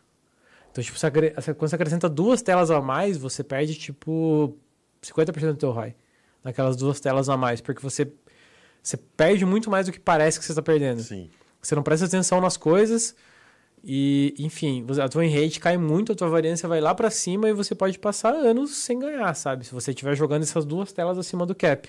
Então é muito importante que você tenha essa consciência para chegar no número exato onde é aquele, aque- aquele, aquele sweet spot, assim, que tipo, pô, aqui é onde eu tenho o máximo de ROI, onde eu consigo pensar em todas as minhas decisões e tem um, um lado positivo de, de jogar dentro da tua zona de conforto, onde você já, já era o maior EVBB, não o maior EVBB, mas o, tipo, se eu jogasse, se eu, se eu jogasse no, tipo, no lugar de seis telas, eu jogasse cinco, por exemplo, o EVBB não ia subir, subir de 8 para 10, Uhum. sabe? Ele ia subir de 8 para 8.2, assim, então, então tem, tem um ponto ali que onde ele fica mais estável. E jogando nesse número de telas, você tem tempo para decidir as coisas. Quando você tem tempo para decidir as coisas, você pensa sobre o jogo. Uma, uma vez que você é inteligente, você estuda poker e você está pensando sobre o jogo ali, você vai estar evoluindo, vai estar marcando mais mãos e tal. se eu jogar 12 telas ao mesmo tempo, tô acostumado a jogar 6, não dá tempo de eu, de eu analisar, tipo, quais são os. A qual, qual vai ser a minha frequência de, de, de barrel nesse turn aqui. Eu vou fazer o que é automático para mim. E, e aquilo vai se repetindo a longo prazo. Então, se eu tiver um erro, aquele erro vai se repetindo. E não, eu não vou trazer aquilo para minha consciência.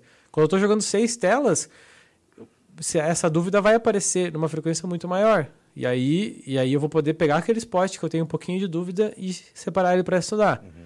Sendo que quando você está jogando, tipo, 12, 15 telas ao mesmo tempo, você vai separar para estudar o quê? É os spots que você mais perdeu. Porque é esses que o teu consciente vai falar, tipo, pô, é aquilo lá, velho. Tá? Tem, vamos, né? vamos ver se isso aqui foi um erro ou não foi. Então você não tem esse tempo de ver, tipo, pô, uma mão que, pô, eu dei check no turn. Eu quero saber, cara, o que, que eu barrelaria ali? Tipo, é essa parada. Tipo, pô, tô com dúvida no que, que eu barrelaria ali. E eu só consigo fazer isso se eu estiver jogando o, o, o, seis telas. Se eu estiver jogando mais, aí as dúvidas, essas dúvidas que são que vão me agregar mais, para mim, elas não aparecem. Perfeito. Caraca. E, Aulas. Tipo, isso, assim, ele para, parece uma análise simples de se fazer quando você é um cara que teve, tem a carreira que você, que você construiu, né? Você consegue ver isso, talvez, é, bem mais fácil. Agora, quando a gente levar isso para um cara que está no segundo ano da carreira dele, jogando a BI 15, a BI 20 lá, ele provavelmente é, ele vai ter dificuldade em fazer essa análise. Como que você falaria para ele começar a pensar nisso? Onde que ele porque ele não vai conseguir pegar uma, uma database de quando ele jogava 8, com quando ele jogava 6, uhum. ver a win rate dele. O, qual, qual a dica que você daria para esse cara que não tem essa experiência? A melhor coisa que esse cara pode fazer é, é jogar meio que prestando atenção como que o cérebro dele está se comportando, né? Tipo, se ele está conseguindo pegar esses spots que eu falei, que ele tem dúvida nas jogadas que ele nem fez, ou se as dúvidas dele só aparecem quando o pote está grande e ele cai do torneio, sabe? Se as dúvidas. Se ele, ele separou 10 mãos no grind, coloca na SMizer lá, aparece tudo vermelhinho do lado, tá errado.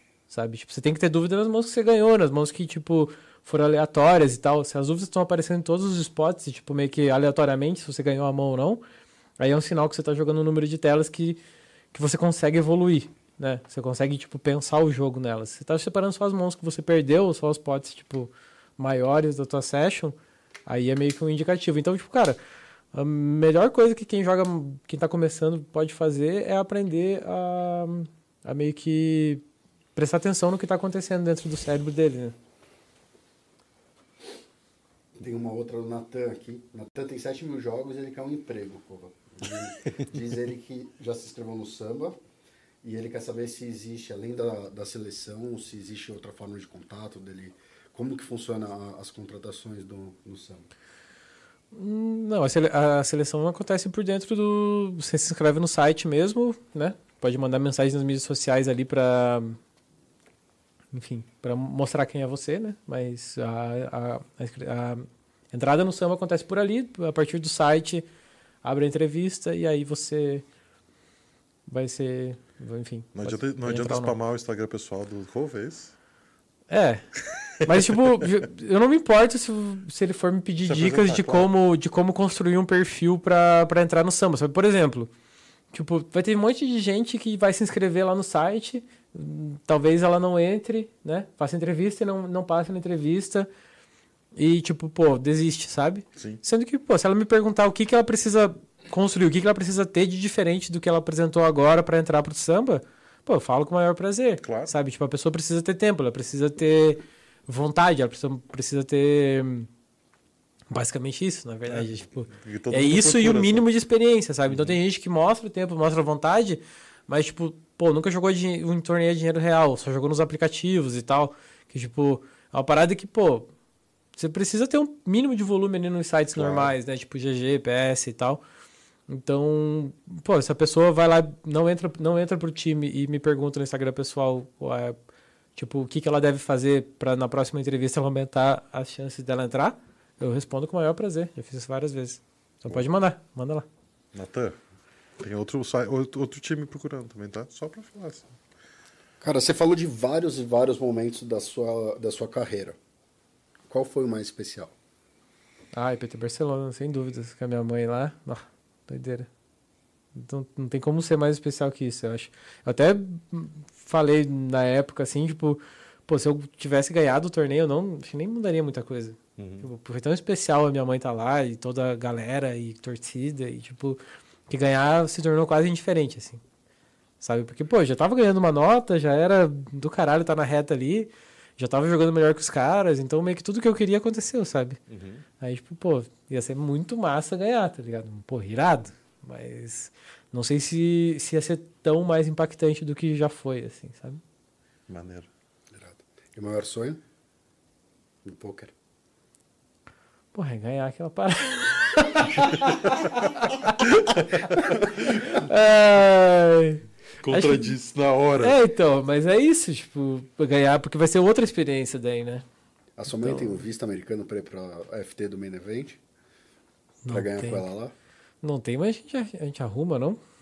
Vai legal, vaza. Vai pelo Vai pelo México. México, é. Quando eu falei que a minha mãe é meio hiperativa, eu tava falando sério, pô, ela vai na nada ali se Ela for. dá um jeito. É. Massa. Cara, é, tem mais perguntas aí, Fecas? Pode ir, dá Fecas não, pico-pico, perdão, cara. Pico, Nossa, pico. pessoal de casa, desculpa. É, então, a última coisa que a gente tem aqui é o Momento HU. O Momento HU é tipo Marília e Gabriela. Fala uma coisa, responde a primeira coisa que vier na tua cabeça. Então, tem uma listinha aqui de algumas coisas que eu quero falar. A primeira coisa que vier na tua cabeça, você fala, beleza? Tá bem? Começando, então, com Barcelona. Poker. Bracelete. Vitória. Animais de estimação. Cachorro. Samba Poker Team. Pode ser uma frase, não precisa ser uma palavra, tá? A primeira, primeira palavra que veio na, na cabeça foi família. Sitting Goals. Escola. Veganismo. Prazer. Comida preferida. Guacamole. É, ídolo no poker. Jorjão. 95. Ídolo fora do poker.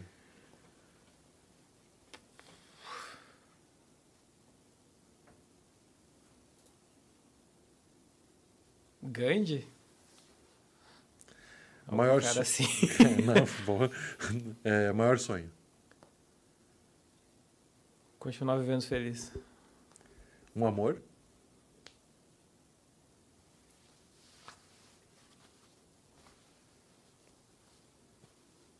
Minha mãe. Meu pai. Os dois. Dona Lídia. Alegria. Poker.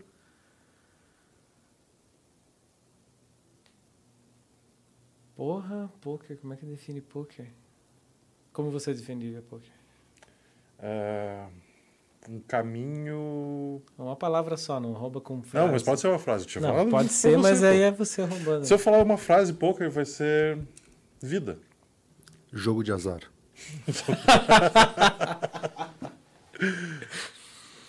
Nunca tinha, ninguém tinha me colocado nessa posição. Parabéns, Fabiano. Não, poker. Perde dois. Ai, Essa é uma parada que eu não falei, né? Tipo, todo mundo fala 2-2 é nuts, 2-2 é nuts, não sei o que. Da hora que eu dou in com 2-2, todo mundo Todo vem mundo me julgar, quer, porra. quer falar, né? Que, que nuts que é esse então, pô? Chato pra caralho. Amizade. Tudo, né? É, uma viagem sem ser Barcelona ou Vegas. Pode ser que você já fez ou que você quer fazer? Buenos Aires. Buenos Aires. E um recado que você quer deixar para as próximas gerações.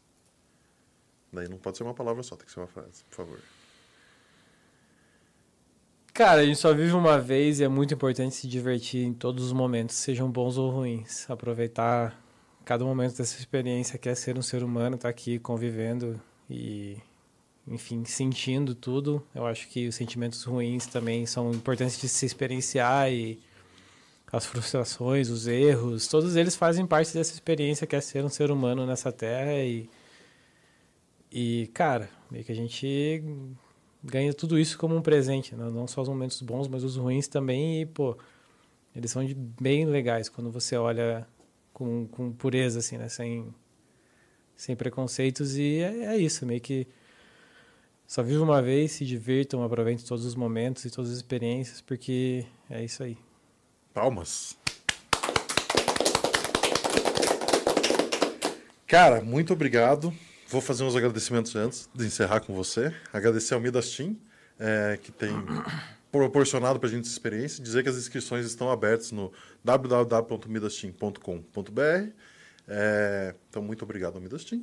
Está aí na tela. É, Pico Pico. Agradecer também a Midasware. A gente tem o um cupom PAPO10. Quem está aqui entrar lá no site, só colocar o cupom tem 10% de desconto. Uh, semana que vem tem lançamento da coleção da Reg Life, então fiquem de olho, tem muita coisa legal chegando. E para as parcerias, papo de gmail.com. Quem quiser patrocinar nosso projeto, estamos abertos. Perfeito.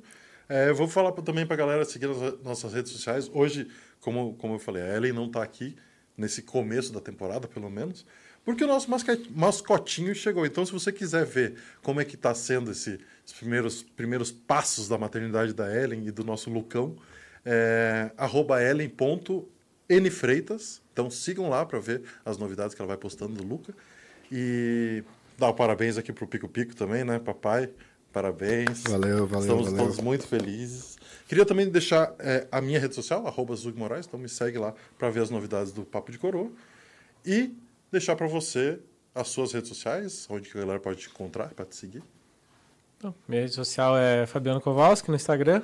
É basicamente ali que eu trabalho. Tenho Twitter também, mas nem uso. Eu, eu entrei no teu Twitter, só tem coisa de 2016 é, então, para baixo lá. Já era. e se você quiser ter aula comigo, quiser aprender comigo, você entra no Samba Poker, é, samba.poker, se inscreve lá e acompanha a gente nas redes sociais por aí e vamos se divertir juntos. As redes do Samba são arroba, arroba sambapoker, ponto poker? Não, arroba sambapoker no Instagram e site é samba.poker. Cova, muito obrigado pela tua participação. A gente sempre deixa uma lembrancinha do nosso programa, da participação. Pô, que legal, um troféuzinho. Cara. Nossa, então, que massa. muito obrigado por ter participado com a gente, ter topado vir aqui falar um pouco com a gente. Pô, falar para todo mundo que, né? A gente tem patrocínio do Midas, mas a gente recebe gente do Samba, do, do Forbet. A gente quer receber de todos os times, quer falar com todo mundo. Então, muito obrigado por ter topado participar aqui com a gente uhum. hoje. É, quiser mandar um abraço, deixar algum recado para alguém, alguma coisa? Vou mandar um abraço para todo mundo. Obrigado pela recepção aqui em Curitiba, todo mundo que participou disso. E, pô, legal demais estar aqui, pô, experiência única mesmo participar do podcast de vocês, produção irada. E, pô, tô muito feliz de estar aqui, foi muito legal bater um papo. A gente que agradece. Muito obrigado pelo convite. Deixar, eu vou deixar um recado especial só agora no final que eu queria deixar. Foi aniversário do meu pai ontem. Pai, parabéns, felicidades. Como é que é o nome dele? Vanderlei. Seu Vanderlei. Parabéns, seu Vanderlei. Parabéns, seu Vanderlei. Seja muito feliz e obrigado por me proporcionar tudo na vida também. E é isso que eu queria agradecer. Agradecer você que assistiu até agora. Pico Pico. É isso, muito obrigado. Semana que vem teremos Peterson Machado, um craque aí do Poker Live, que está rodando o circuito. Ele vai estar tá aqui com a gente, quinta-feira, às 19 horas. Corre lá no nosso canal do, do YouTube, arroba Papo de Coro Oficial no YouTube. O link da, da, do podcast do, do Peterson já está lá. Ativa o sininho para você ser lembrado no dia. E é isso, sigam nossos canais e até semana que vem. Até semana que vem, muito obrigado pela participação e a gente se vê quinta-feira às 19 horas. Um abraço, galera.